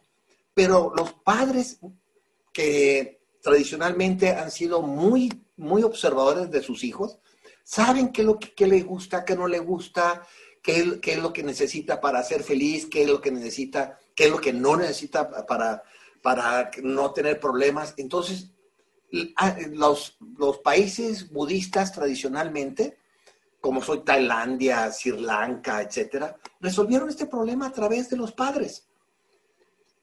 ¿Cuántos problemas no te hubieras ahorrado tú, tú, tú, tú, tú, tú, tú, tú, tú, todos los 43 que estamos aquí, si nuestros padres nos hubieran casado con la persona más idónea para ti? Te hubieras ahorrado, oh, no te imaginas, miles de problemas. Allá las personas se enamoran después de conocerse. El enamoramiento, como dice Miguel, al, su última gracia me hicieron muy interesante, el enamoramiento en Asia es un producto de creación, es crear familia, es crear proyectos, es crear este, hasta empresas, crear cultura, crear relaciones. Y el enamoramiento es un producto final de una relación. Aquí estamos al revés. El enamoramiento es un, es un inicio de una relación. Y ahí comienza todo, todo a complicarse. Interesante estas dos visiones del enamoramiento. En, en Asia, el enamoramiento es un producto final. Aquí es un, es un inicio. Y un inicio pues bastante complicado. Ya todos nosotros 43 lo hemos vivido ya. Ni para qué les cuento. ¿Qué hacemos entonces? Miren, la manera más sensible que hemos encontrado eh, nosotros para hacer intervenir el amor de pareja en el budismo es a través de la ética. No es a través de los sentimientos y de las emociones. Los sentimientos, y esto hay que entenderlo, porque es, eh, ya hoy lo entendí gracias al maestro Luis Miguel esto porque miren, lo líquido, lo líquido en términos amorosos, ya voy a hablar, ¿eh? Lo líquido está basado en emociones. Y si tú te fijas, tus emociones son completamente caóticas, son completamente superficiales. Van, vienen, regresas, estás triste, estás contento, eh, te enojas, te enamoras, te desamoras, odias, quieres si tú, si yo, si cualquiera de nosotros sostenemos nuestras relaciones con los demás, esto es muy importante, ¿eh? a través de emociones, es decir, a través de cómo, te, cómo está tu estado emocional, seguramente vamos a tener graves y un déficit muy poderoso en nuestras relaciones amorosas. Claro que las relaciones amorosas tienen que tener el ingrediente de la emoción y del sentimiento. Claro, pues tiene que tener el ingrediente del sentimiento, de la emoción, del del. Pero si tú apuestas a eso nomás, estás apostando al fracaso. Porque estás apostando a una relación líquida, a algo, las emociones son, son como las, siempre me ha gustado a mí poner la metáfora de las gelatinas las emociones, todos hemos comido gelatina, ¿no? Y si te han puesto a hacer un plato de gelatina grandota, pues le, picas así y se mueve para allá, le picas acá y se mueve para allá. Las emociones son absurdas, caóticas, caprichudas, no tienen ni pies ni cabeza. Todas nuestras emociones, y estoy hablando fundamentalmente de las emociones negativas, son completamente caprichudas, estúpidas, ilusorias, este, engañosas. ¿Qué hacemos entonces? Pues una de las eh, herramientas que el budismo más ha desarrollado para que nuestras relaciones eh, humanas, nuestras relaciones sociales sean lo más sostenible posible dentro de esta empírica e inmensa impermanencia, se llama ética. Y entendamos ética de una manera muy precisa como lo entiende el, budismo. Ética no es un código de conducta, ¿eh? ni mucho menos un código moralista que deviene de una instancia de autoridad. Ética básicamente en el budismo es cómo aprender a no lastimar a los demás. Y lo más probable, y retomo también aquí lo que decía el maestro Luis Miguel, es que cada uno de nosotros, las personas que más hemos lastimado y que más hemos hecho sufrir, es a nuestras parejas. Qué terrible situación. Y lo que, lo que pues hacemos en las bodas, Amanda me ha acompañado a algunas de ellas, es platicar esto, decir, pues, ¿qué hacemos? Y entonces es cuando, y esto te va a interesar mucho, Luis Miguel, ¿eh? y es, es cuando hace, hacemos surgir lo que llamamos los votos. En el budismo manejamos cuatro tipos de votos, que se los voy a nomás presentar, nomás voy a analizar de esos cuatro uno, pero se los quiero presentar. El son, ¿Qué es un voto en el budismo? Un voto en el, budismo es una determinación que tú tomas para transformar tu vida, tu, mente, tus sentimientos, tus emociones. Ese es un voto, ¿no? Por ejemplo, cuando dices, si, algún, si aquí hay exfumadores, no sé si hay exfumadores, me imagino que sí. Cuando dejamos de fumar, ¿no? hacemos el voto de no fumar ya. Ese es un voto, es una determinación de un cambio que tú quieres hacer en tu vida. De un cambio positivo, obviamente, en este caso, porque también tomamos determinaciones muy negativas. ¿no? Y, y, hablamos de cuatro niveles, podríamos decir, de, de, cuatro, de cuatro categorías, de cuatro niveles, son niveles de votos en la práctica budista.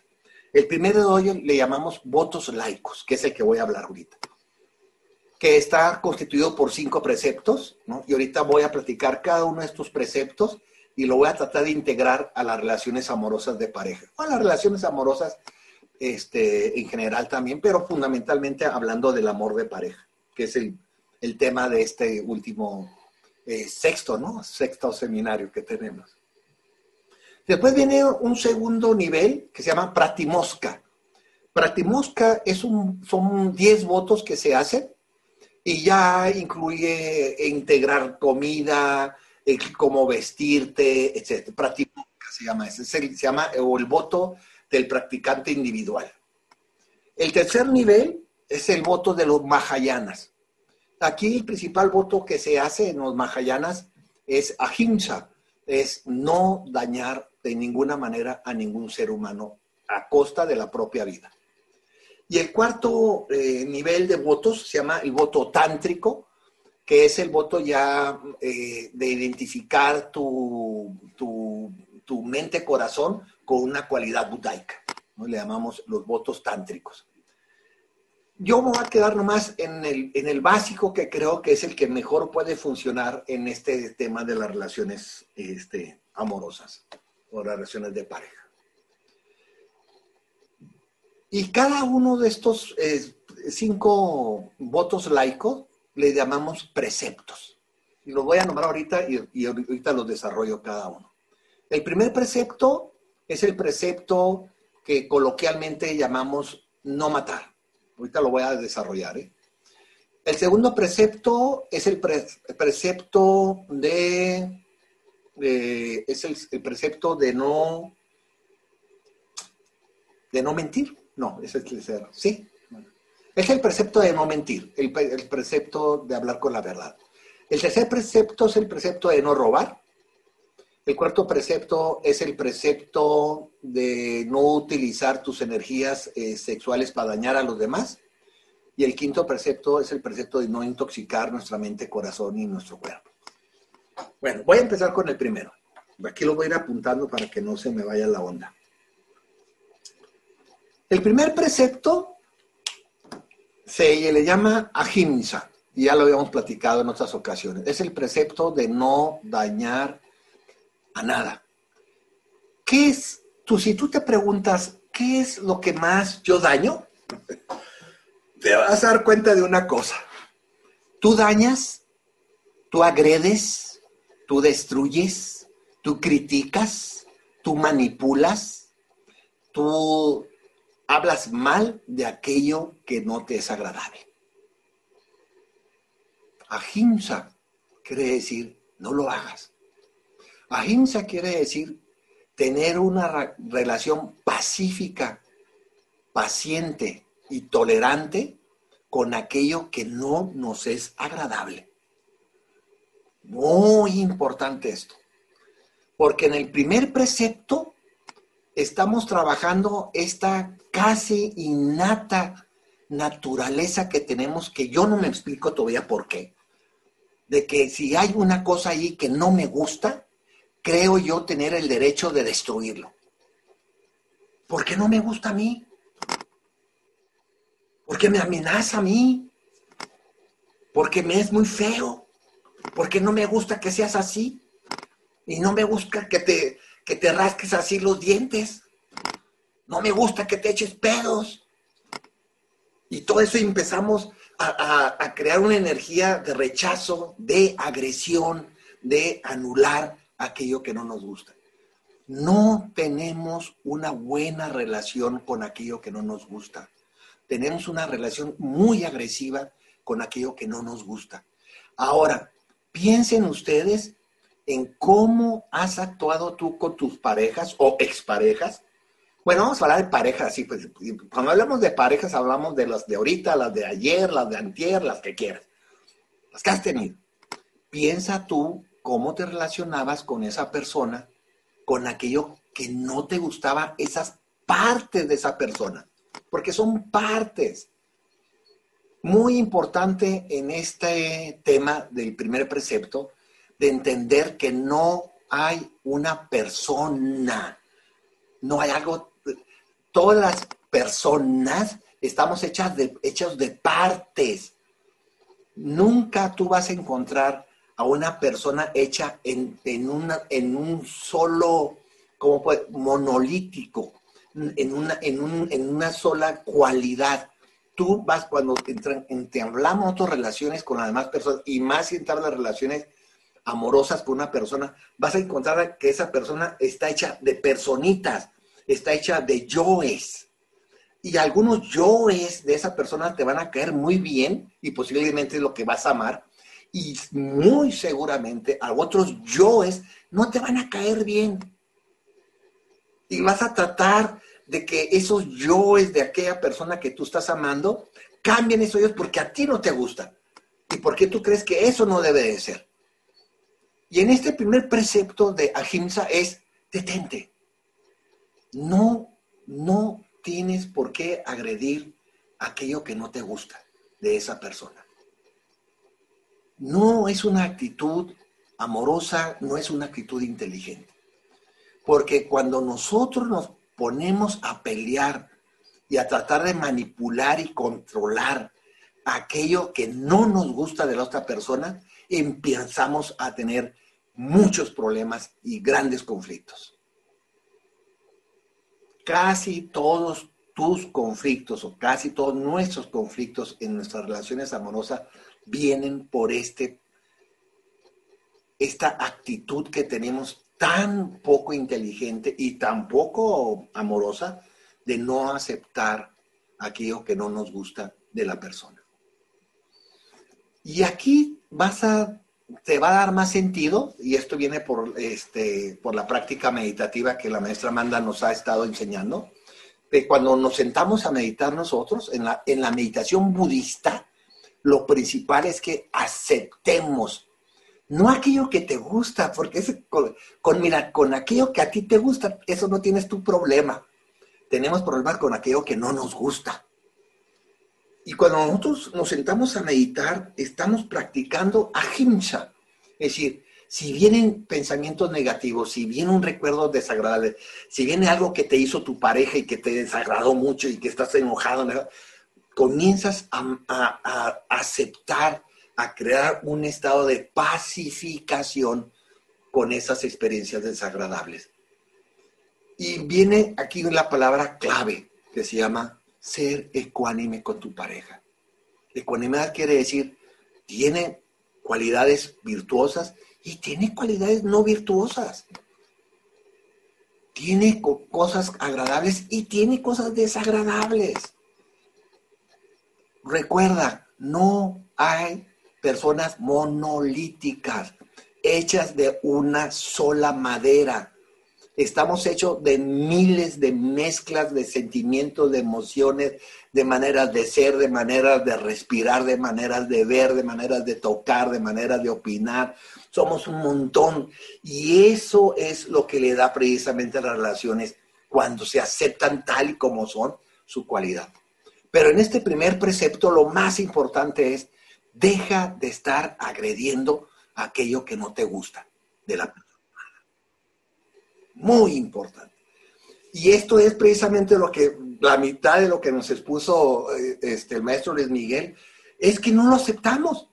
Ah, no me agradas, ah, pues me voy. Ah, no me agradas, ah, pues ya no te, ya no te escribo, te bloqueo. ¿Qué más? Pues todo lo que nos compone. Esta actitud de consumista, de tan hiperlúdica de solamente conectarnos con lo agradable y no saber conectarte con lo desagradable, es producto de nuestra inmensa y perturbadora egocentrismo que tenemos hoy en nuestra vida, que no es más que el ensimismamiento a mis necesidades, a mis deseos, a mis intereses. Muy importante el primer precepto. Deja de agredir a la persona por aquello que no te guste de cómo es. Yo no te estoy diciendo que lo aceptes así o a la persona si es mentirosa o si es algo agresiva. No, no te estoy diciendo que lo aceptes.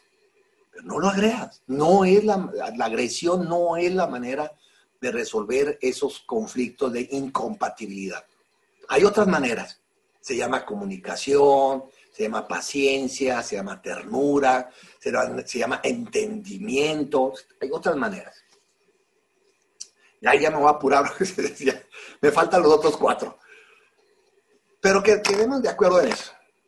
Una relación amorosa, y ojalá podamos nosotros meternos aquí y aquí en nuestro corazón esto, una, una relación amorosa implica la aceptación de la imperfección de la otra persona.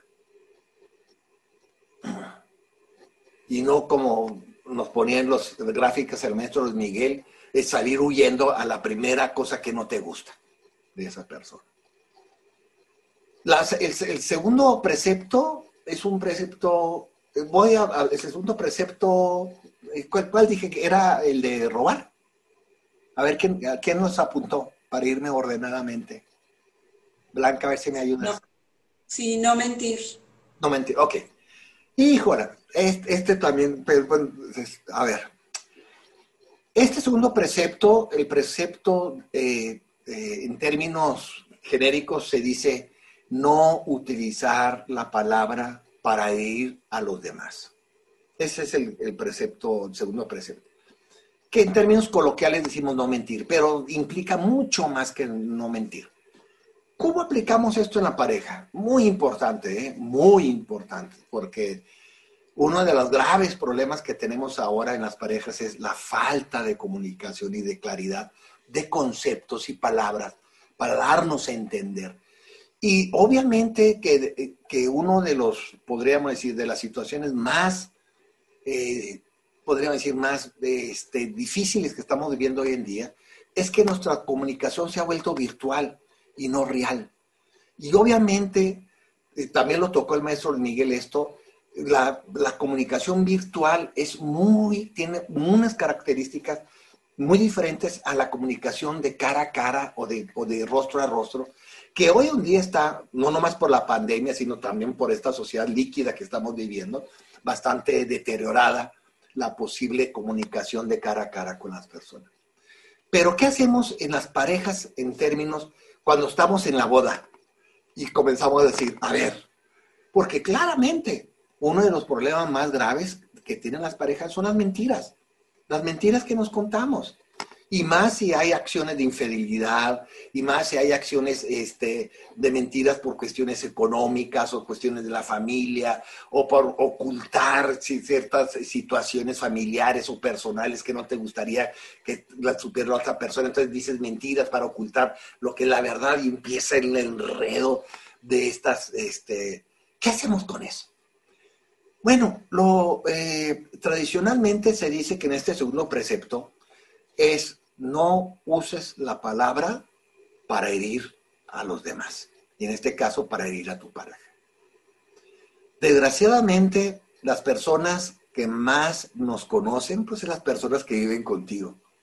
Y lo más probable es que las personas que más te han herido a ti, en términos de palabra, hayan sido tus parejas o exparejas.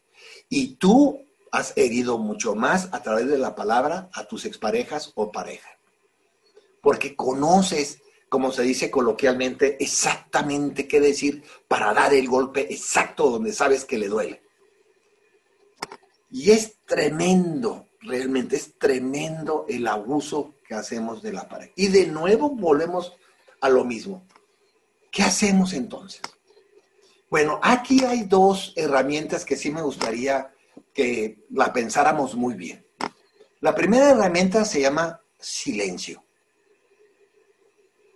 Si no puedes tú crear con la palabra una relación amorosa y tienes eh, en tu palabra y tienes en tus sentimientos, eh, quieres decir algo que sabes que le va a doler a tu, a tu pareja, quédate, aprende a estar en silencio.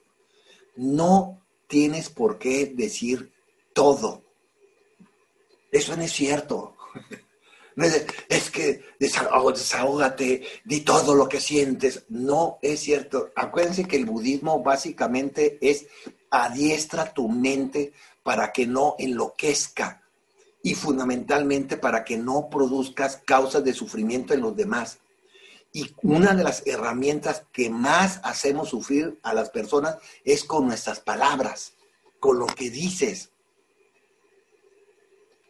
si hay algo que te desagradó de tu pareja, en ese momento aprende a estar callado y callada y buscar, y esto lo manejan muy bien los libros de Thich busca otro, otro tiempo y otro lugar para que lo puedas, cuando lo puedas hacer esa queja o esa crítica a tu pareja, sea en otro lugar y en otro tiempo y sea y no se produzca una fricción y un conflicto sino un entendimiento. ¿Sabes qué? A mí me gustaba que me compraras flores. Ya tienes tres meses que no me das flores y me siento mal. Tishnahan tiene muy bonitas recomendaciones de esto. Les recomiendo mucho a Tishnahan para si quieres. Él le llama el contrato del amor. Son como seis, siete prácticas. Pero esta práctica es muy importante, él dice. No hables si estás en una situación difícil y busca que sea una situación adecuada y un tiempo adecuado para expresar tu demanda. Todos tenemos nuestras demandas para las personas. Eso es legítimo, ¿eh? No te estoy diciendo cállate y quédate callado y autorreprímete. No. Estoy diciendo, si en el momento que que tú sabes que si hablas vas a herir a la persona, no hables ponte a meditar. vete, vete, a tu cuarto a meditar. y habrá una situación ah, dentro de un día, dos días, siete días, donde le puedes decir, ¿sabes qué? Extraño que me compres flores. Me hacías, me, me alegrabas mucho el día que me traías flores. Si no, si no te nace, pues ni modo. Pero si te nace, tráeme flores. Y me encantan las flores. Y yo te lo aseguro que al día siguiente te van a llevar flores. Pero si se dice, es que nunca me traes flores, es que ya no me quieres, es que me tienes abandonada, es que ya, ya, ya, ya, pum, ya rompiste. ¿Te das cuenta?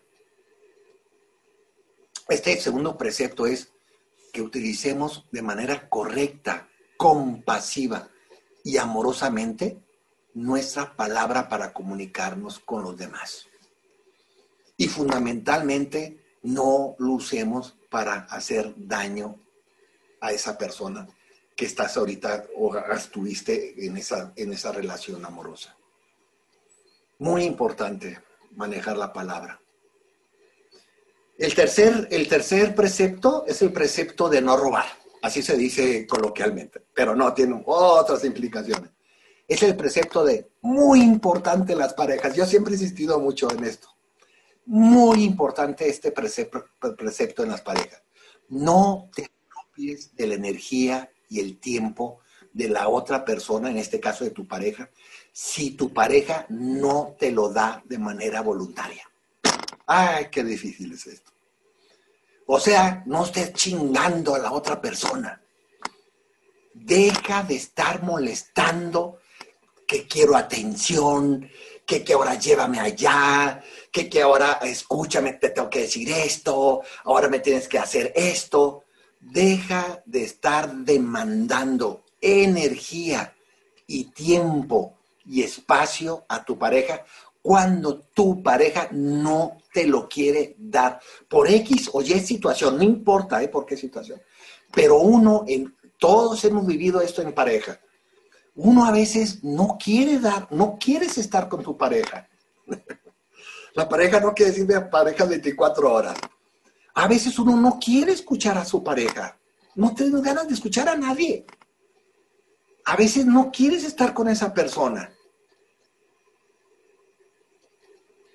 Es muy importante que sepamos respetar el tiempo, el espacio y la energía de tu pareja. Y para eso tenemos la comunicación. Para eso tenemos que comunicarnos. Y, este tercer elemento es muy importante para romper las, las relaciones tan barrocas que hacemos con nuestras parejas. Barrocas quiere decir todas complicadas de miles de figuras y le voy a decir esto a ver si entiende lo otro y si no entiende lo otro le voy a decir lo otro y, todo lo embarramos así de, miles de figuras y miles de circuitos y triángulos y, este círculos todo lo complicamos con la palabra para ver si así lo atraigo, para ver si así me toma atención, a ver si así actúa como yo creo que actúe.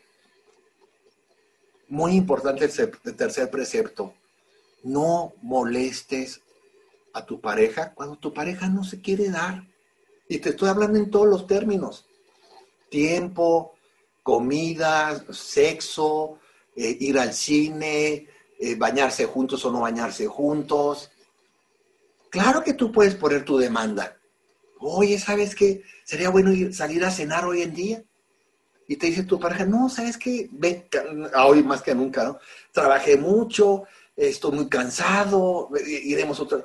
Y no ponerte tú o, uno o el otro todo furioso, es que ya no, ya, ya no me quieres y no me sacas. No quiere en ese momento. Dice, tenemos que saber respetar el estado mental, el estado emocional de nuestras personas. No siempre están disponibles para ti. Y uno, y esto es muy importante en, el tercer precepto de no robar. Tú no tienes, así como no tenemos, en el primer precepto, no tenemos derecho de destruir aquello que no nos gusta. En este tercer precepto, no tenemos derecho de apropiarnos de aquello que sí nos gusta. El primer precepto se, complementa con el tercero.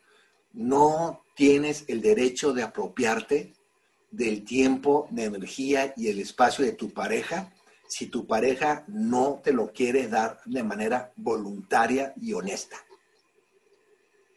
Y si sigues insistiendo, posiblemente tu pareja sí te dé el tiempo y sí te dé la energía, pero te lo va a dar con frustración y enojo y te lo va a cobrar. Como siempre, el sentimiento de frustración, el sentimiento de frustración siempre cobra, ¿eh? Entonces tenemos que tener, y esto es muy importante porque este es el problema de la media naranja, pues, ¿no? Cuando hay medias naranjas se tiende mucho a esta demanda de tiempos y espacios. El amor en términos espirituales son dos naranjas completas.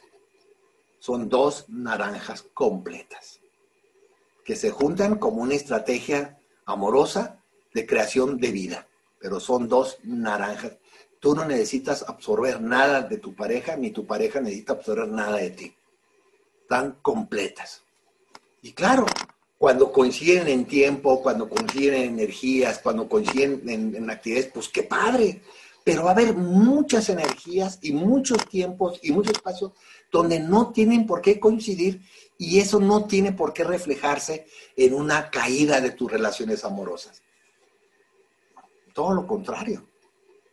Si nosotros aprendemos a respetar el tiempo, el estado mental, el estado emocional de nuestra pareja, seguramente esa, esa relación amorosa se va a consolidar mucho con mucho más profundidad, porque va a ser más comprensiva la cuarta, la cuarta, el cuarto precepto es el precepto, este es muy importante también en las, en las parejas. El cuarto precepto es un, muy complicado también y, contiene muchos de nuestros problemas. Es el, el precepto que nos dice que no utilicemos nuestras energías sexuales para dañar a los demás. Y se relaciona mucho con el tercero que hemos estado ahorita platicando. seguramente, seguramente uno de los elementos fundamentales de una relación amorosa, pues son las relaciones sexuales. Las relaciones sexuales desde el punto de vista budista se trabajan como elementos, le llamamos eh, placeres sensitivos.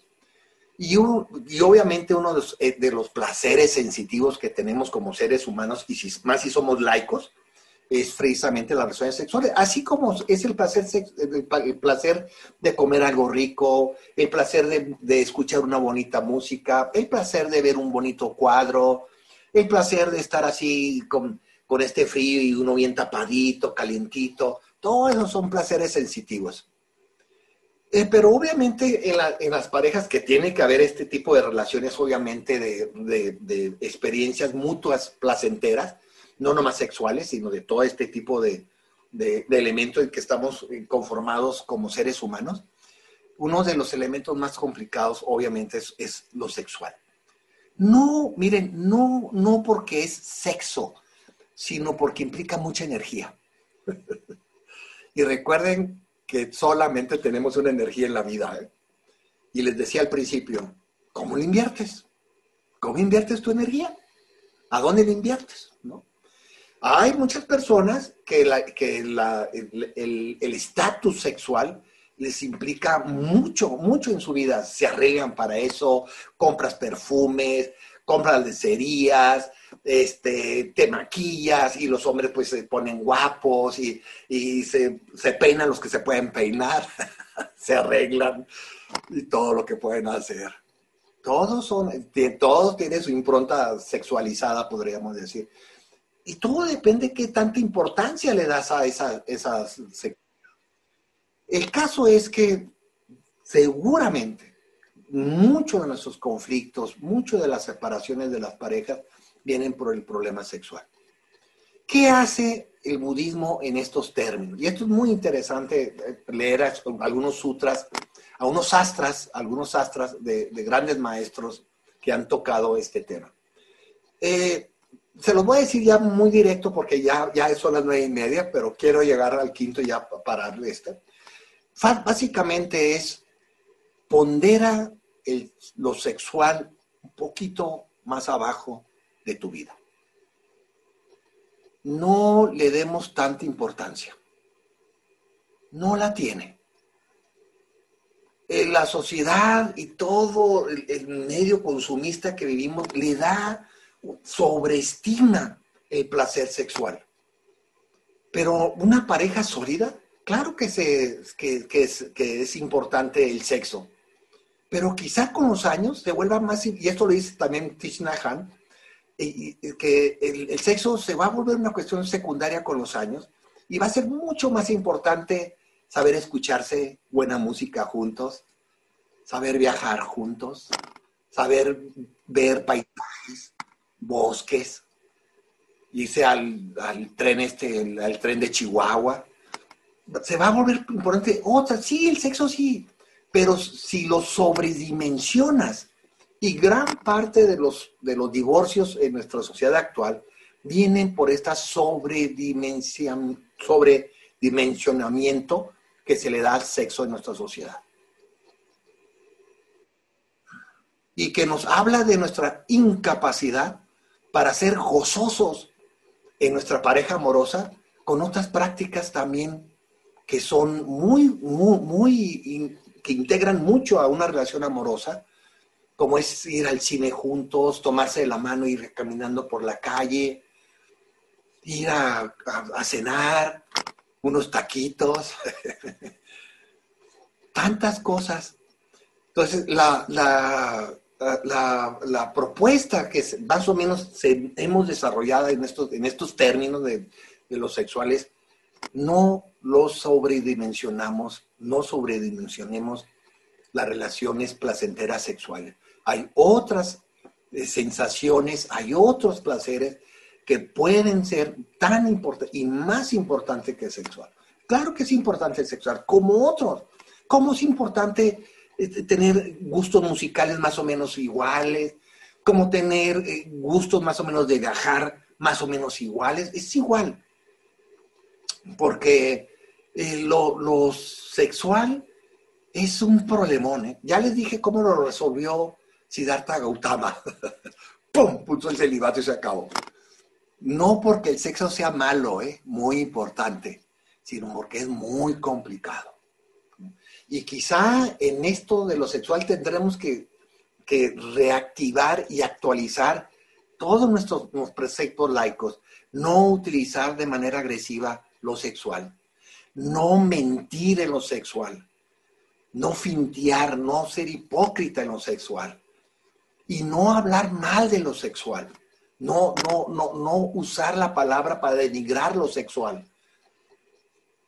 Que, ¿Cómo lo hacemos mucho en las parejas eso? ¿Cómo lo hacemos mucho? Denigramos a la otra persona mucho en sus defectos sexuales. Y el quinto y el último precepto laico es el precepto que coloquialmente se dice, es el precepto de no intoxicar nuestra mente corazón. ¿Cómo lo aplicamos, por último, en, en estas relaciones amorosas? Este quinto precepto. No intoxiques tu relación amorosa. No permitas que intervenga el veneno de los apegos, de la aversión, de la ignorancia, de los celos, de la envidia en nuestras relaciones. Este quinto precepto es muy importante aprendamos, y hoy que anda de moda en la psicología, ¿no, Luis Miguel? De, lo tóxico, ¿no? Aprendamos a conservar nuestras relaciones amorosas como si fueran tesoros y cubrirlas, protegerlas para que no intervengan. Miren, y aquí eh, me, viene a la idea, una, una vez este, tuvimos una plática de esta naturaleza, y una persona me comentó sobre los celos, que si eran buenos y malos. Y cuando uno lee la vida Dharma, este, eh, eh, los celos tienen una función muy interesante. No son buenos ni malos. Los celos, podríamos, como se dice en la vida Dharma, los celos naturales, no sé si hay celos naturales, pero así se hablan en la vida Dharma, sirven para que tú protejas a tu pareja. Los celos son buenos mientras desarrollan una sensación de proteger a tu pareja. Claro, si tú estás en una fiesta y estás, tu pareja está con un grupito, tú estás con otro grupito, y de pronto te das cuenta que tu pareja, sea hombre o mujer, llega a otra persona y la pesa a acosar, pues te tienen que dar celos, ¿eh? Porque si tú no defiendes a tu pareja, nadie te va a defender tu pareja por ti. Tiene que dar celos y te tienes que acercar, decir, oh, ¿cómo estás? Este, ¿Te sientes bien? Y, haces una finta ahí para sacar al otro y tienes que sacarlo, porque si no lo sacas, estás abriendo un elemento tóxico en tu relación. Y los celos ahí funcionan de manera demostrativa de tu interés por la persona. Claro, si esos celos se enferman, es decir, si se vuelven, ¿qué es enfermarse? Si comienzas a crearte en tu mente este, situaciones que no son reales, que son simplemente amenazas ilusorias de tu mente por tu inseguridad o por tu inestabilidad, esos celos sí son, son muy negativos porque son muy destructivos. Proteger a nuestras parejas de situaciones que puedan invalidar tu relación, muy importante, muy importante. No ir a lugares donde tú sabes que te puede ir mal evitar, si tienes amigos o compadres o comadres, mala leche, que meten mucha leña, que meten mucho chisme, no, no lo hagas. No, no, no pongas en situaciones amenazantes a tu pareja. Y hay muchas, ¿eh? Y este quinto precepto es lo que te dice. Busca situaciones donde no pueda intoxicarse tu relación de pareja. Y la cuidamos como si fuera una flor de loto. Limpia, oxigenada, en buenas condiciones, para que pueda florecer, para que pueda crearse. Esta también me viene mucho la idea de la exposición que hizo Luis Miguel, esta idea de que fluye, de que se libre a lo que quiera, sé tú. Son ideas totalmente embarradas de egocentricidad, embarradas de el ensimismamiento. No es, con eso uno no se conecta en sus relaciones amorosas. Con eso las destruyes. Y ya lo has vivido. Ya lo has vivido. No te estoy contando nada nuevo. Y esta es la, configuración que hasta ahorita podríamos decir nosotros que desde el punto de vista budista podemos nosotros eh, pensar, reflexionar, interiorizarnos un poquito de cómo podemos tener relaciones amorosas mucho más sustentables, más pacificadas, más, más, más, más serenas, que nos permitan realmente a nosotros sustentar relaciones de largo plazo y realmente satisfactorias y gozosas. No hay más que practicar los cinco preceptos laicos con tu pareja, con tus hijos, con tus amigos. Los cinco preceptos laicos es una cosa increíblemente rica, que realmente es todo un proyecto de vida, ¿eh? Todo un proyecto de vida. Y si lo quieres tú compartir con tu pareja, y si tu pareja coincide con esos cinco preceptos laicos, pues mira, ya estás del otro lado.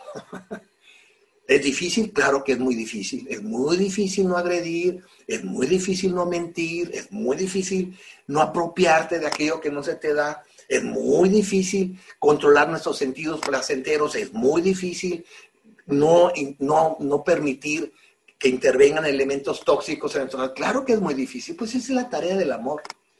Acuérdate que el amor no es más que un sentimiento donde deseamos que la otra persona sea feliz piensa en que la persona, tu, tu, tu, pareja, lo que quiere de ti es ser feliz. No infeliz, ¿eh? feliz. Y los cinco, los cinco preceptos laicos nos permiten crear el entorno, tanto interior como exterior, para que surja en tu pareja una verdadera felicidad. ¿Y qué mejor felicidad es desear que tu pareja sea feliz? Y como dice mucho el Dalai Lama a veces, ¿no? Siendo feliz a los demás, tú vas a ser más feliz de todos.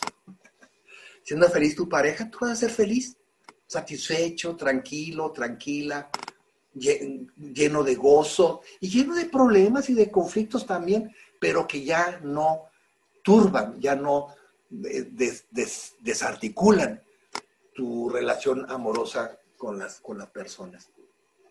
Y yo creo que los cinco, para terminar, los cinco preceptos laicos es la mejor respuesta que podemos tener al amores líquidos.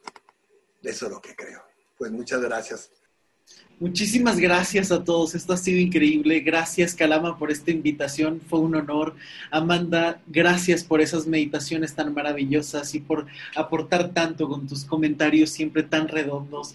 Calama, tus enseñanzas son increíbles y gracias a todos ustedes por confiar, por estar y por dejarse tocar por todas estas visiones y que realmente empecemos a movernos para construir amores distintos, vidas distintas y que podamos realmente llegar a donde cada uno quiere porque el camino personal también se construye rodeándonos de buenas personas.